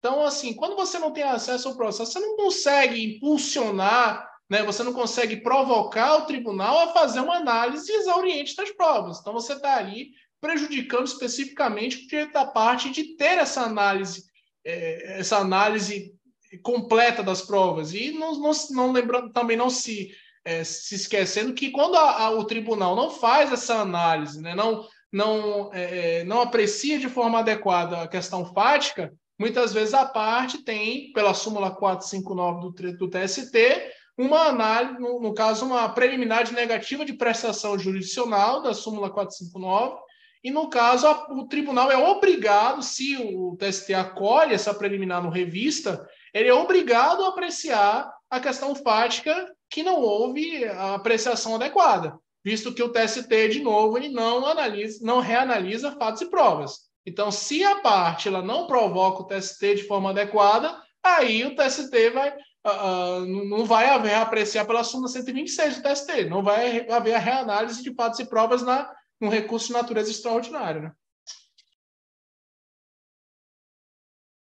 Eu só ia complementar aqui a, a, necessidade dessa flexibilização, sobretudo porque os nossos prazos já são muito exíguos, né, para recurso. Então, aí, se você for considerar oito dias e ficar um dia, né, com o sistema indisponível, isso prejudica bastante o trabalho do, da parte, né, de recorrer. Então, eu entendo que deveria sim haver uma flexibilização, sobretudo na, no âmbito trabalhista, né? Porque a gente vê que o CPC ele já trouxe aí umas normas né, um pouco mais flexíveis, mas no âmbito trabalhista ainda tem muito essa visão de celeridade, enfim, e acaba muito. O que se vê nas decisões é o rigor da lei mesmo, né? De seguir o rigor da lei. Seria isso. Verdade. Isso aí. Mais alguém pediu preferência? Tem que pedir antes de iniciar na sessão, né, Márcio? Senão. Precluso. Senão, o relator nada pode fazer. A minha tá vencendo, hein? Você quer falar, Júlia? Pode passar. Eu sou, eu sou a próxima. Ah, então tá bom. Então sou eu agora, né? Isso. Muito bem. Não, eu sou a próxima. Ou Você... Ah, tá. Então vai lá. Não sei. Não, vai segue lá. a lista. Segue a lista. Pode seguir. Vai lá, eu achei que eu era agora, é vai lá. Não, mas é você mesmo. É que teve tanta é. gente que foi embolando que eu me perdi aqui. É você mesmo, ah. vai lá. Então tá, coincidência que é nove horas já, estamos aqui com os colorados de plantão, estamos aqui com o placar de um lado e o zoom do outro. É, bom, o meu processo também é da sétima turma, assim como do Márcio, é do relator, de relatoria do ministro Evandro Pereira Valadão Lopes, que não sei, talvez algumas pessoas não saibam, ele participou da banca do MPT, agora no último concurso, acredito que foi na terceira fase. E é um julgado interessante do ponto de vista para a gente relembrar exatamente como, ficou, como ficaram as coisas em relação à empenhorabilidade antes e depois do CPC de 2015.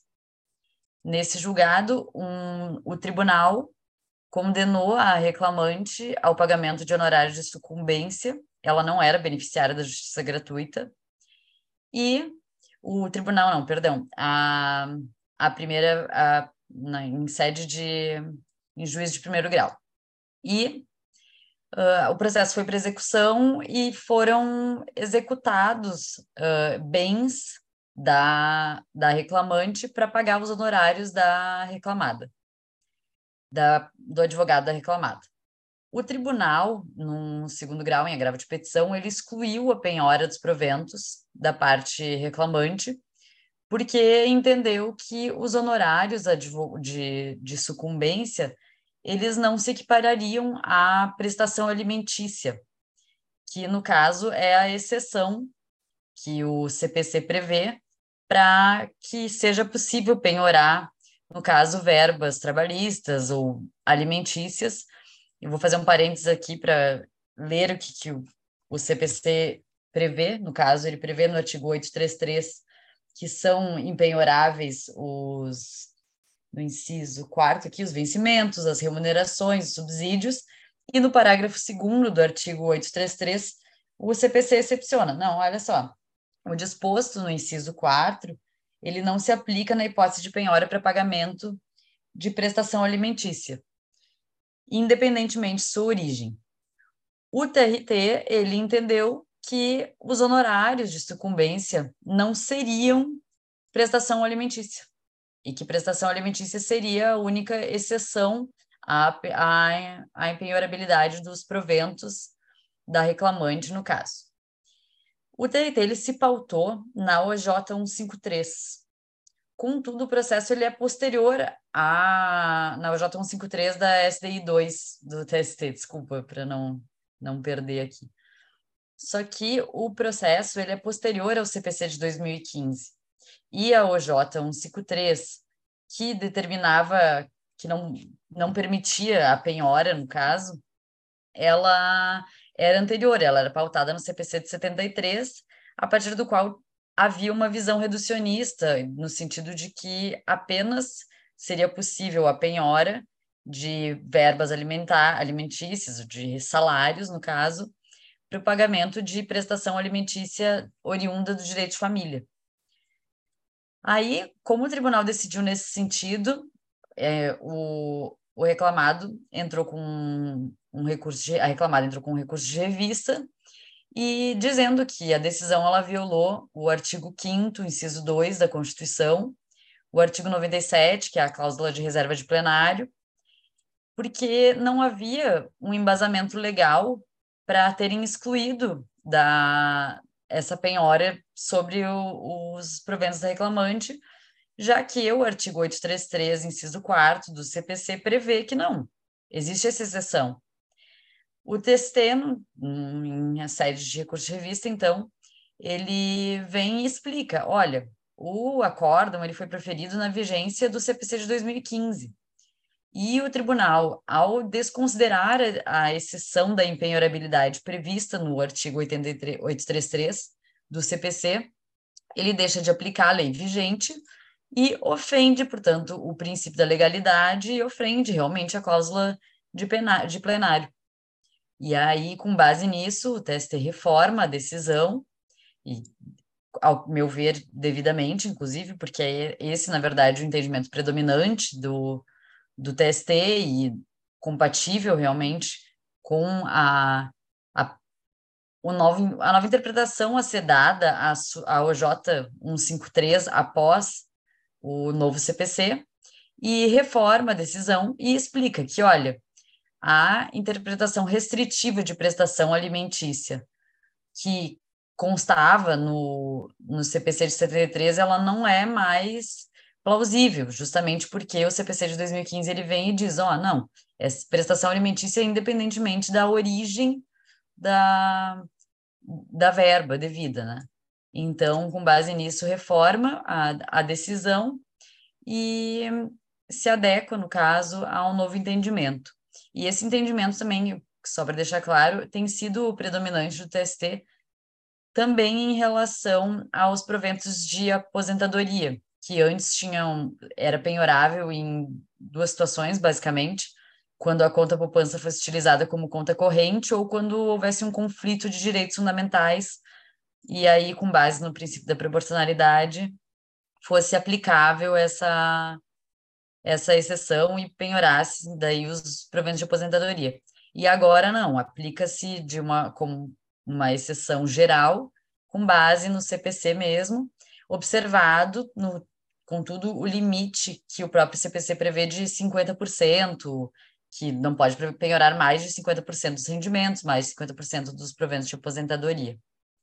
É, não sei se ficou bem claro, porque eu acho que estou meio confusa já. Mas é basicamente isso. E agora, aguardo os comentários aí.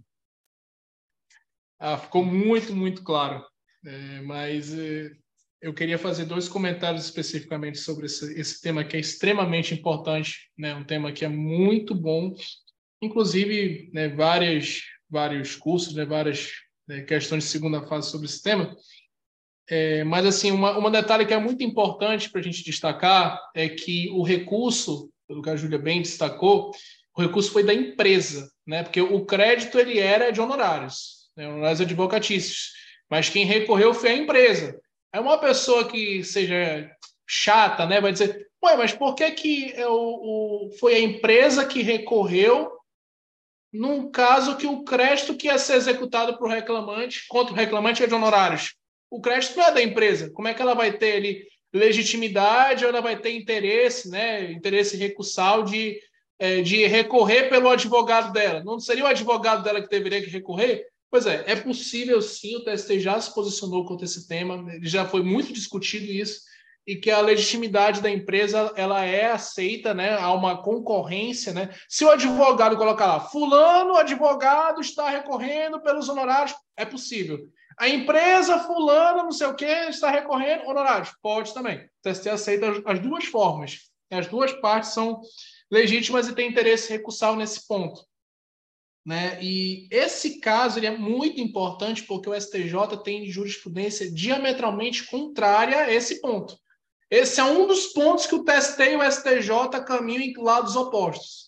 Você olhar a jurisprudência do STJ nesse ponto específico de penhora de valores, né, de natureza alimentar pelo artigo 100 da Constituição, né, e você olha a jurisprudência do STJ, o STJ não inclui no 833. Ele diz que prestação alimentícia para o STJ é o crédito de pensão alimentícia lá, né, do, dos créditos alimentares do direito de família ele tem essa jurisprudência restritiva que o TRT adotou e que o TST não aceita, e de fato o TST tem jurisprudência realmente no sentido de que não é, é, é, é não é prestação, aliás, é prestação alimentícia, no né? TST tem esse entendimento, e o STJ tem um entendimento mais restritivo. Então é muito importante, quando for, se for o caso de uma questão dissertativa, lembrar, né, lembrar que o STJ tem entendimento diametralmente contrário ao TST nesse ponto.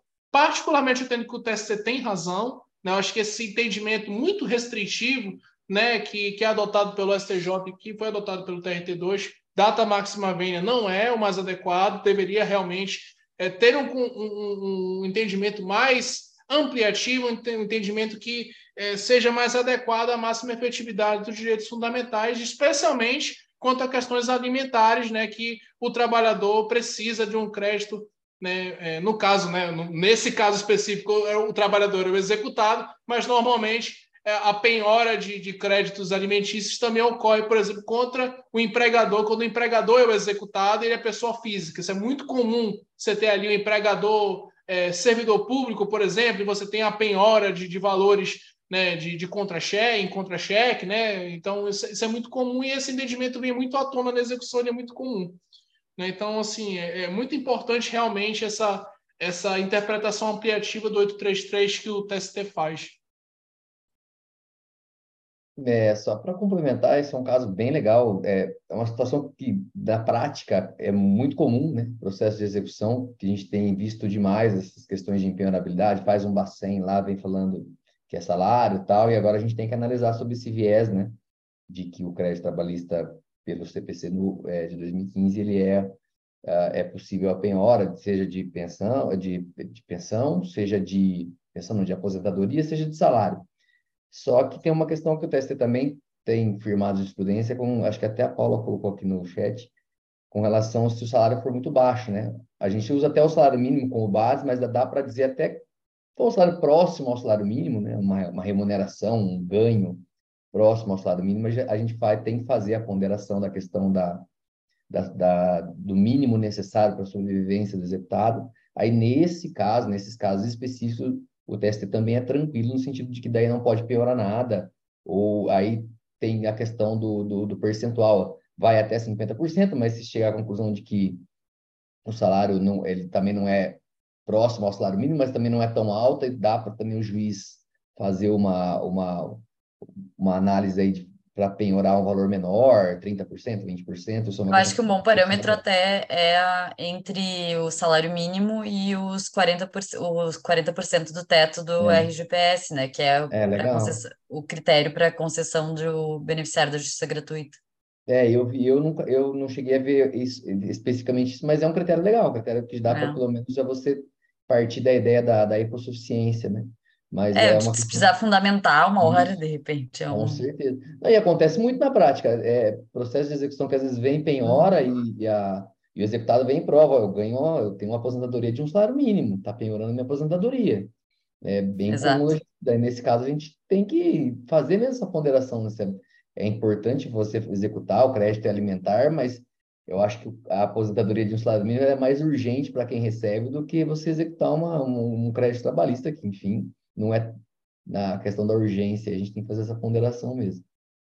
É, existe até uma interpretação, acrescentando que contribui para essa interpretação extensiva que o TST tem dado, que é o, aplicar o artigo 30 da LEF, porque, como se sabe, no processo do trabalho, aplica-se subsidiariamente primeiro a Lei de Execuções Fiscais e depois o CPC.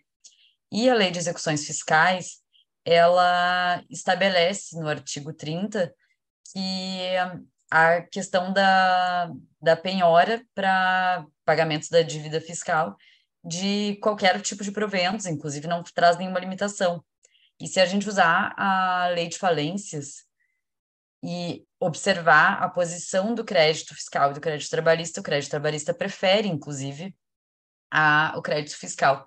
Então, seria com mais razão ainda aplicar essa possibilidade em caso de pagamento de verbas trabalhistas, de natureza alimentícia, enfim, prestigiando ainda mais o princípio da proteção, né? Justamente porque se adequa a, a essa lógica.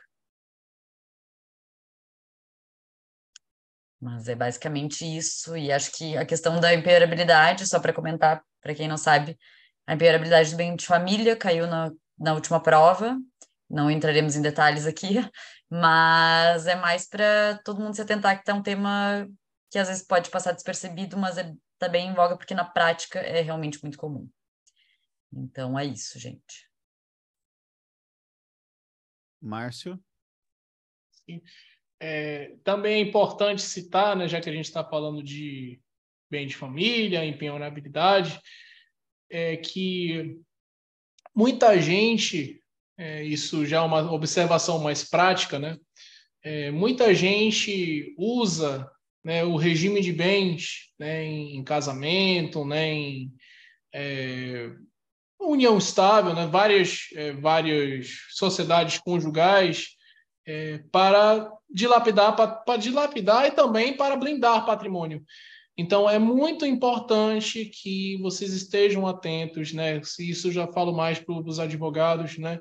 Que vocês estejam atentos para execuções contra a pessoa física, né? Porque muitas pessoas usam familiares, usam é, então estejam atentos, por exemplo, a sistemas como o Ciel, né? Que seria de é, uma um, um convênio que a Justiça do Trabalho tem com, com, a Justiça Eleitoral e que você tem acesso, ao, no caso, a Justiça do Trabalho tem acesso à base de dados do, dos tribunais regionais eleitorais, no caso do TSE também.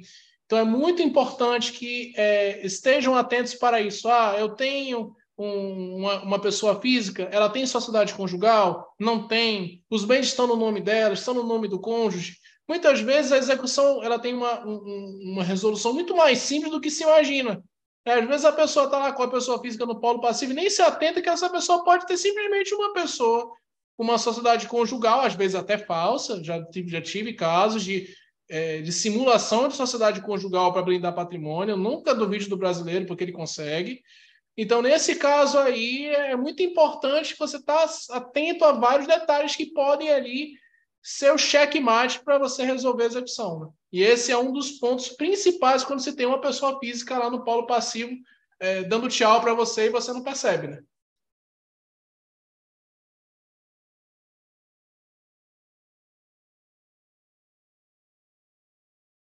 Mais alguém comentar sobre isso da Júlia?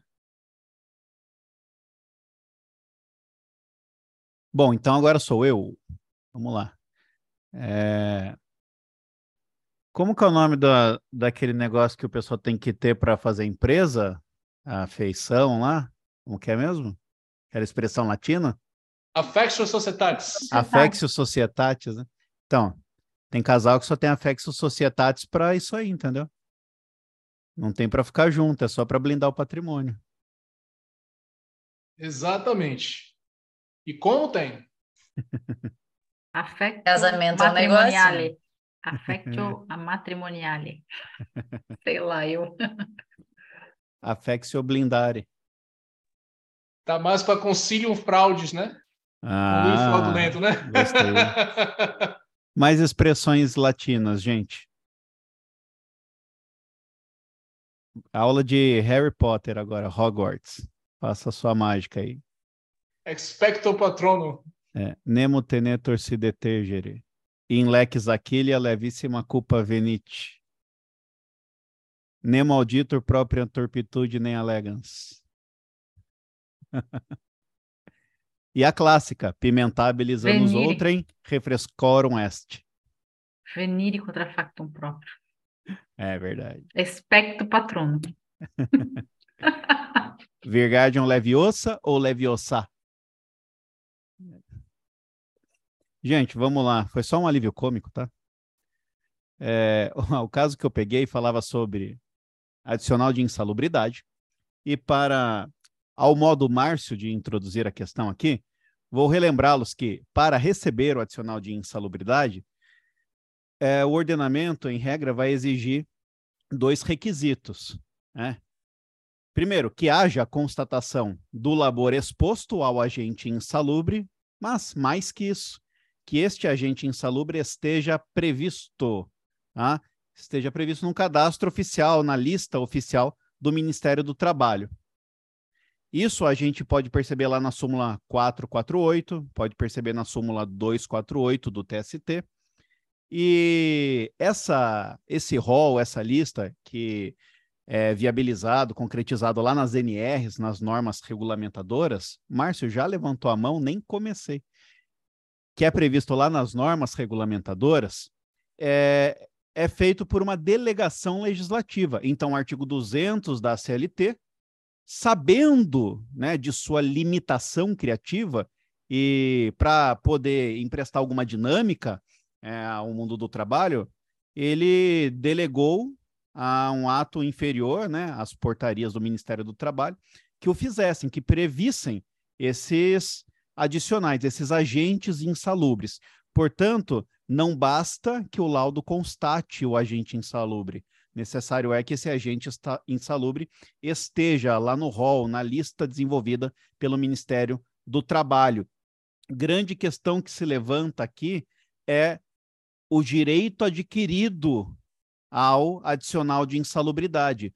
Todos aprendemos lá na aula de direito do trabalho, né, na, na graduação, que todos odiavam, né, a maioria odiava direito do trabalho na graduação, foi gostar depois. E eu gostava, hein, professor Gilberto? Beijo. Gostava de direito do trabalho lá. E a gente aprendeu isso aí, que é um salário condição. Se você deixa de trabalhar exposto àquele agente, você deixa de receber o salário.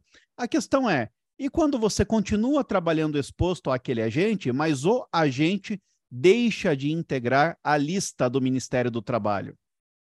O entendimento que se tem e estão lá positivados, é, está lá positivado nas súmulas 248 e 448 do TST, é que sim, perde-se o direito não há que se falar em direito adquirido, portanto.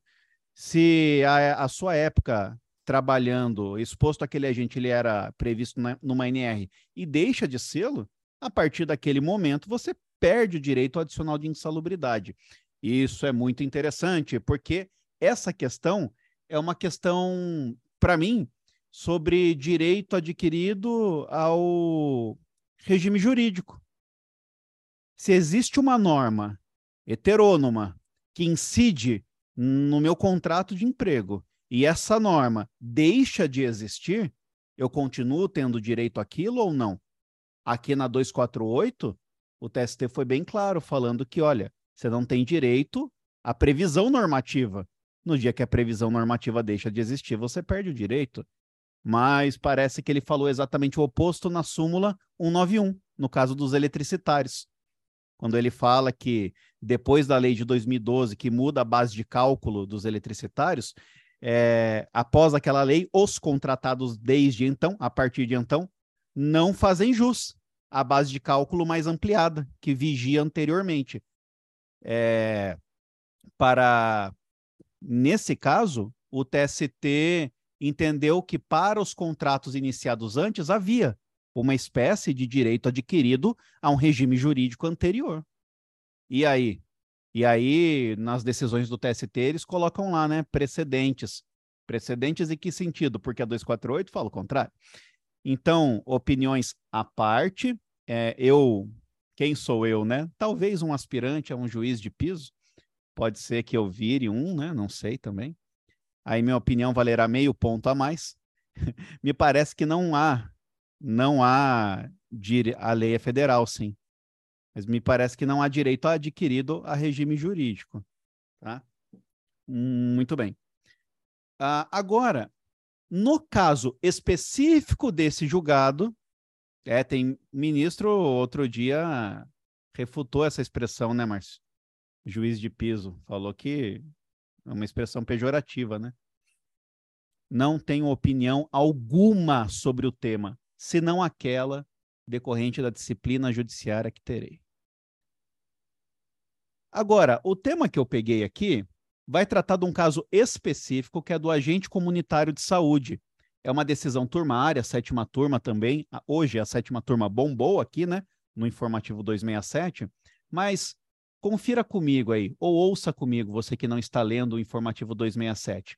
Olha o que a sétima turma falou. Se a prestação dos serviços como agente comunitário de saúde se deu após a entrada em vigor da Lei 13342, tem se pacificado na jurisprudência dessa Corte Superior no sentido de que apenas é devido o adicional de insalubridade ao agente comunitário de saúde quando constatado o labor de forma habitual e permanente em condições insalubres, acima dos limites de tolerância estabelecidos pelo órgão competente. E aí ele vai continuando. Não faz sentido aplicar o regramento da súmula 448, item 1. O que, que a súmula 448, item 1 vai falar para a gente? Fala que não basta a constatação da insalubridade no laudo, ele tem que estar lá na relação oficial do Ministério do Trabalho. Então, voltando, não é aplicável ao agente comunitário de saúde, portanto, o item 1 da súmula 448, pois o próprio legislador ordinário trouxe dispositivo específico que já assegura o adicional de insalubridade ao agente comunitário de saúde que exerça seu trabalho de forma habitual e permanente em condições insalubres, acima dos limites de tolerância estabelecidos pelo órgão competente. Isso porque lá no artigo 9A, parágrafo 3 da Lei 11.350, que é a lei que rege os agentes comunitários de saúde, há exatamente esta previsão. Olha, é, lá no nono A, parágrafo terceiro, a expressão exata do parágrafo da redação da norma é o exercício de trabalho de forma habitual e permanente em condição insalubre, acima do limite de tolerância estabelecido pelo órgão competente do Poder Executivo Federal, assegura aos agentes de que trata essa lei a percepção do adicional de insalubridade. Isto é, a forma que o TST interpreta esse parágrafo terceiro do nono A é que, após a entrada em vigor desta lei da 13342 de 2016, basta a constatação da insalubridade no laudo, independentemente da NR prever a atuação do agente comunitário de saúde. Então, é, quando a gente pesquisa lá, entra na NR 15, especialmente no anexo 14, que vai falar dos agentes biológicos, ela traz um rol e, e, e este rol vai falar os tipos de trabalho que fariam jus, que atrairiam o pagamento do adicional de insalubridade. Então, paciente em isolamento por doença infecto-contagiosa, carne, glândula, víscera, esgoto, lixo urbano, e vai colocando lá uma sequência de atividades. Ainda que não esteja prevista aqui, neste rol, as atividades do agente comunitário de saúde, a própria lei mandou que o laudo verificando a existência da insalubridade incidisse o respectivo adicional. Então, neste caso, o TST e a sétima turma aqui é, entende que este comando de pagamento, neste comando de pagamento, não houve delegação, como o artigo 200 faz genericamente na CLT. Houve um comando suficiente, pague. Se for de forma habitual, do agente comunitário de saúde pague. Então, há um distinguishing aqui entre a súmula 448, item 1, e esta hipótese, tá? É isso apenas, pessoal. Abro aí para comentários, começando com o Márcio.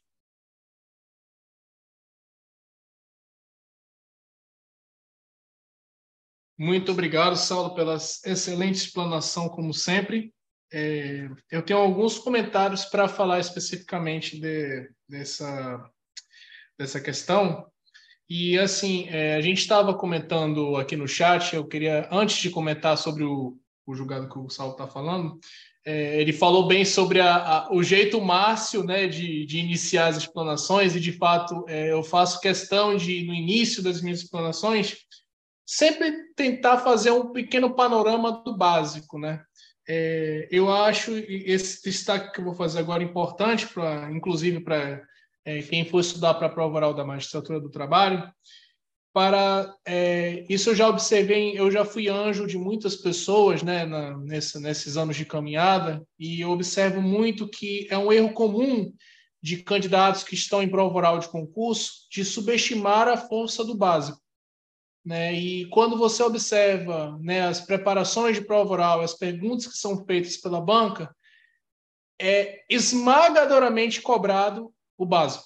Então, nunca subestimem a força do básico, o conceito, a natureza jurídica, né, as classificações, os tipos, taxonomia, aqueles inícios de parágrafo que geralmente a gente pula quando a gente já sabe o assunto. É isso que é cobrado em prova oral. Então, é isso que faz a diferença entre um candidato que está ali, que consegue fazer interlocução de conceitos, e um candidato que tem dificuldade, que muitas vezes tem dificuldade para começar a responder porque não lembra bem o conceito. Aí começa a se atrapalhar, começa a ficar nervoso e começa a, a, a perder ali as rédeas da prova oral. Então, é, é, esse é o motivo de eu sempre fazer essa, esse jeito característico, e de fato eu faço isso, é justamente para demonstrar para o nosso ouvinte a importância de não, de não subestimar a força do básico no início do discurso. É, e assim, é, agora falando especificamente do julgado do, do Saulo, é, eu faço um destaque especificamente quanto a esse né, é, artigo 200 da CT, a relevância de os candidatos estudarem as normas regulamentadoras. E faço, uh, tenho essa oportunidade de fazer propaganda de um curso fantástico da minha amiga Cristiane Cardoso, que fala bem das NRs, muito bem das NRs, com maestria sobre NRs específicas, difíceis numa, para uma pessoa que é da área jurídica. Então, assim, um curso descomplicando as NRs, se alguém quiser, tiver interesse em, em estudar melhor essa parte que é, inclusive, muito cobrado nos concursos de Ministério Público do Trabalho. Então, eu faço questão de fazer propaganda de um curso que é de qualidade. Eu fiz e recomendo para todo mundo que, que faça para é, ter uma, uma noção um pouco mais aprofundada né, de curso, né, de, de, de, das disposições específicas das NRs. Então, aproveita esse, esse delay aí que está tendo entre editais para dar uma aprofundada que eu tenho certeza que vai valer muito a pena. É curso E é esse vídeo? detalhe né, do É artigo vídeo, 200 Márcio, é dela? muito bem... é, Tá, tá sem áudio, Saulo. O curso dela é vídeo, vídeo aula? É vídeo aula. É vídeo Então aula já- e também tem materiais. Vale muito Então a já pena. pede para ela um cupom para quem ouviu os Vingadores, pede um cupom para a pessoa Vou ter um conversar com ela. matricular lá. Vou conversar com ela, pode ter certeza disso.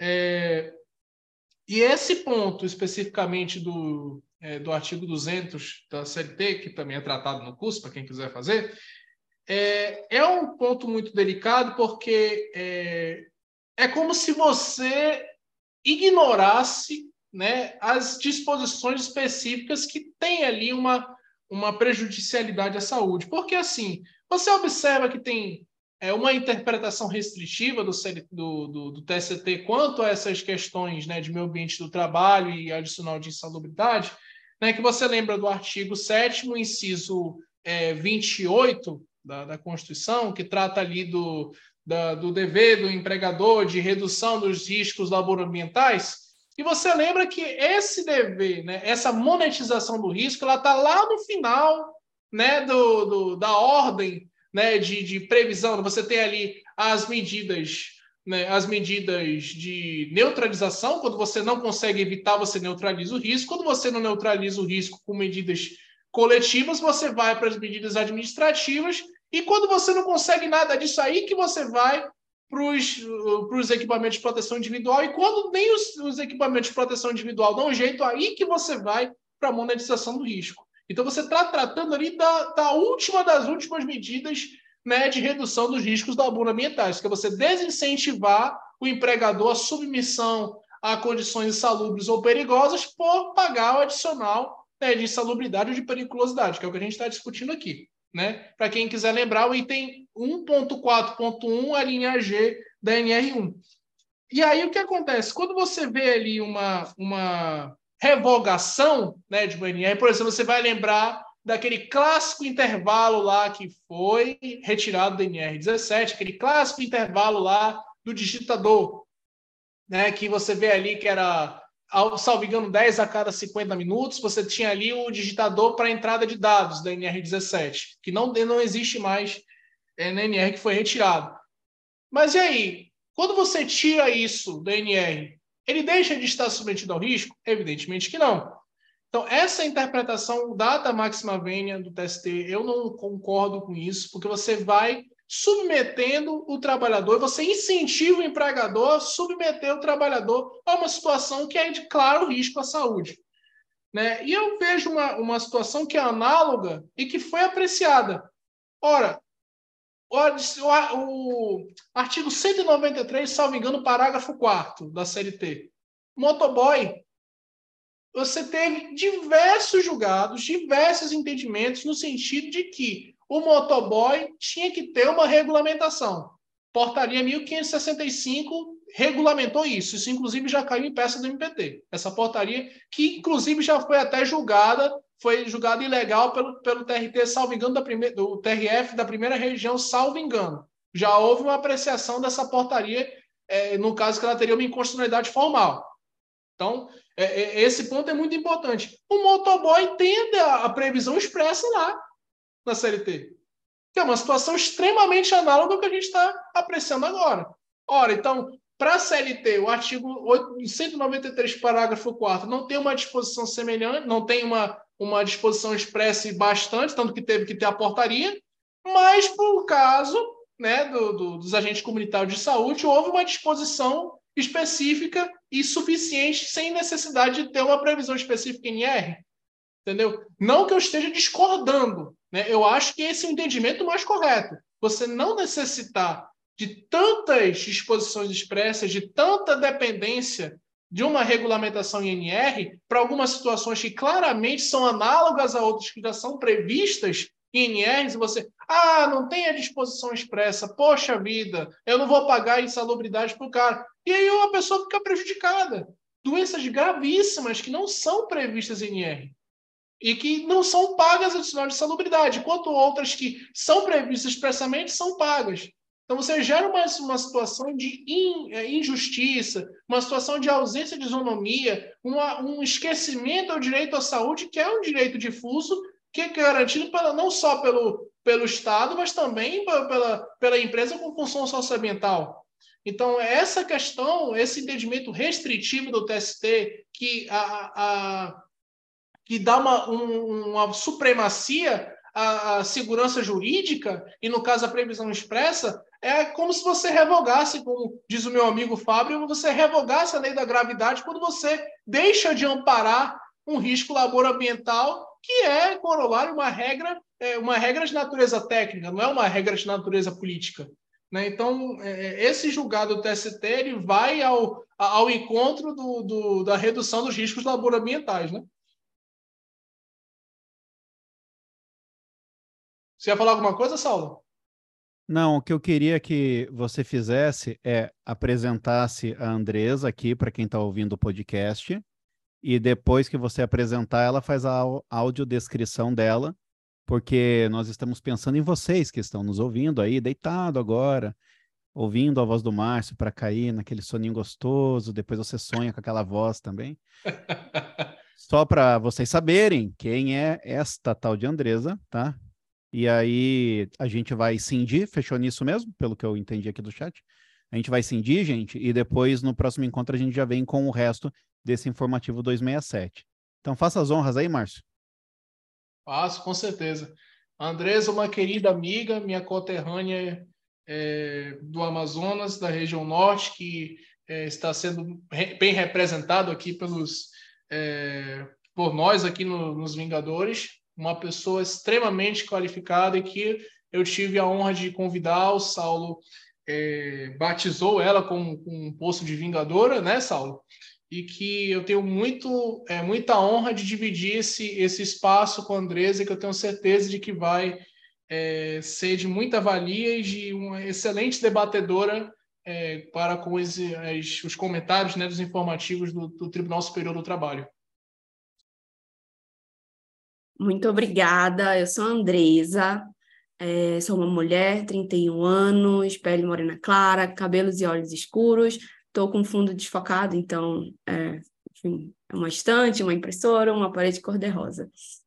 É, eu agradeço imensamente né, o convite, vocês terem me recebido tão bem.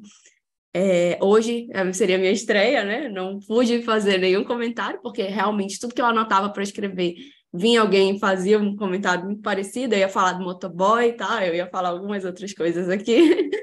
Mas para evitar, evitar né, a gente se alongar muito, é, realmente fiquei mais caladinha. E agora seria eu a tratar do julgado maravilhoso da sessão de dissídios coletivos, e infelizmente vai ficar. Pra... Infelizmente não, né? Felizmente que a gente vai tratar com mais é, calma, né? Abrindo a discussão e etc. É, então, agradeço a oportunidade de estar participando. É, parabéns a todos os que puderam falar hoje, aos comentários excelentes, realmente. Espero que todo mundo que esteja ouvindo tenha gostado. É, e é isso. Fala só o tema, hein, Andresa? Só para ficar no. Então, a, é, é um julgado da seção de dissídios coletivos sobre greve, a relatoria do ministro é, Agra Belmonte, ou, perdão, do Ives Gandra, e é sobre uma greve de curta duração e os efeitos, né, de suspensão, interrupção, se pode descontar ou se vai compensar. É bem interessante, ele é um, talvez um ponto de inflexão aí no que, se, no que havia, né, sido tratado pelo TST, então, acho que vai ser uma discussão muito boa, que vai ficar para a semana que vem, né? Cliffhanger aí no, no nosso, nosso estudo. É isso aí. Alguém aqui desse bloco de, de informativos não tinha se apresentado? Pedro, tinha? Você tinha, não, né? Então, se apresenta aí só para falar que está aqui hoje com a gente. Boa noite a todo mundo, aos colegas, boa noite quem está nos ouvindo. Meu nome é Pedro Laforé, eu tenho 31 anos, sou homem, é, sou branco, tenho um cabelo curto, castanho, barba, olhos castanhos, estou vestindo uma camisa azul e preta, listrada, e atrás de mim tem uma estante com livros.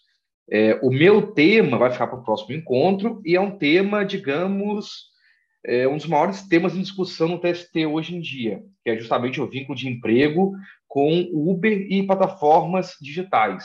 Então, a gente tem duas decisões contraditórias é, da quarta turma e da oitava turma, então no próximo encontro a gente fala sobre isso. Nossa. Boa noite a todo mundo. Olha, o próximo encontro está imperdível, hein? Está imperdível. A Ana Carolina não se apresentou também, né? Fala aí então, Ana. Boa noite, eu havia me apresentado no primeiro bloco, mas nesse não, né? Eu sou Ana Carolina, tenho 38 anos, é, loura, de olhos castanhos, meu fundo também está desfocado, e o julgado que eu trouxe aqui é de relatoria do ministro Maurício Godinho Delgado, é uma dispensa discriminatória, muito interessante, e eu acho que também vai ser um debate muito bom, porque traz aí também um arcabouço de várias normas internacionais, né? Então, próximo encontro Acho que vai ser também bem produtivo. E agradeço também a acolhida de todos. Desejo uma excelente noite. É isso aí, gente. Alguém quer falar mais alguma coisinha antes de encerrar? Para você que está ouvindo gravado, é só você ir para o próximo episódio. A gente magicamente já vai estar aí continuando essa discussão. Você ficou super curioso, né? Então, maratone os Vingadores, siga o canal, compartilhe com seus amigos, porque quanto mais a gente crescer, mais episódios vocês terão, tá? Dá para ouvir no carro, na academia, lavando a louça, fazendo várias atividades. Gente, muito obrigado. Até a próxima. Valeu!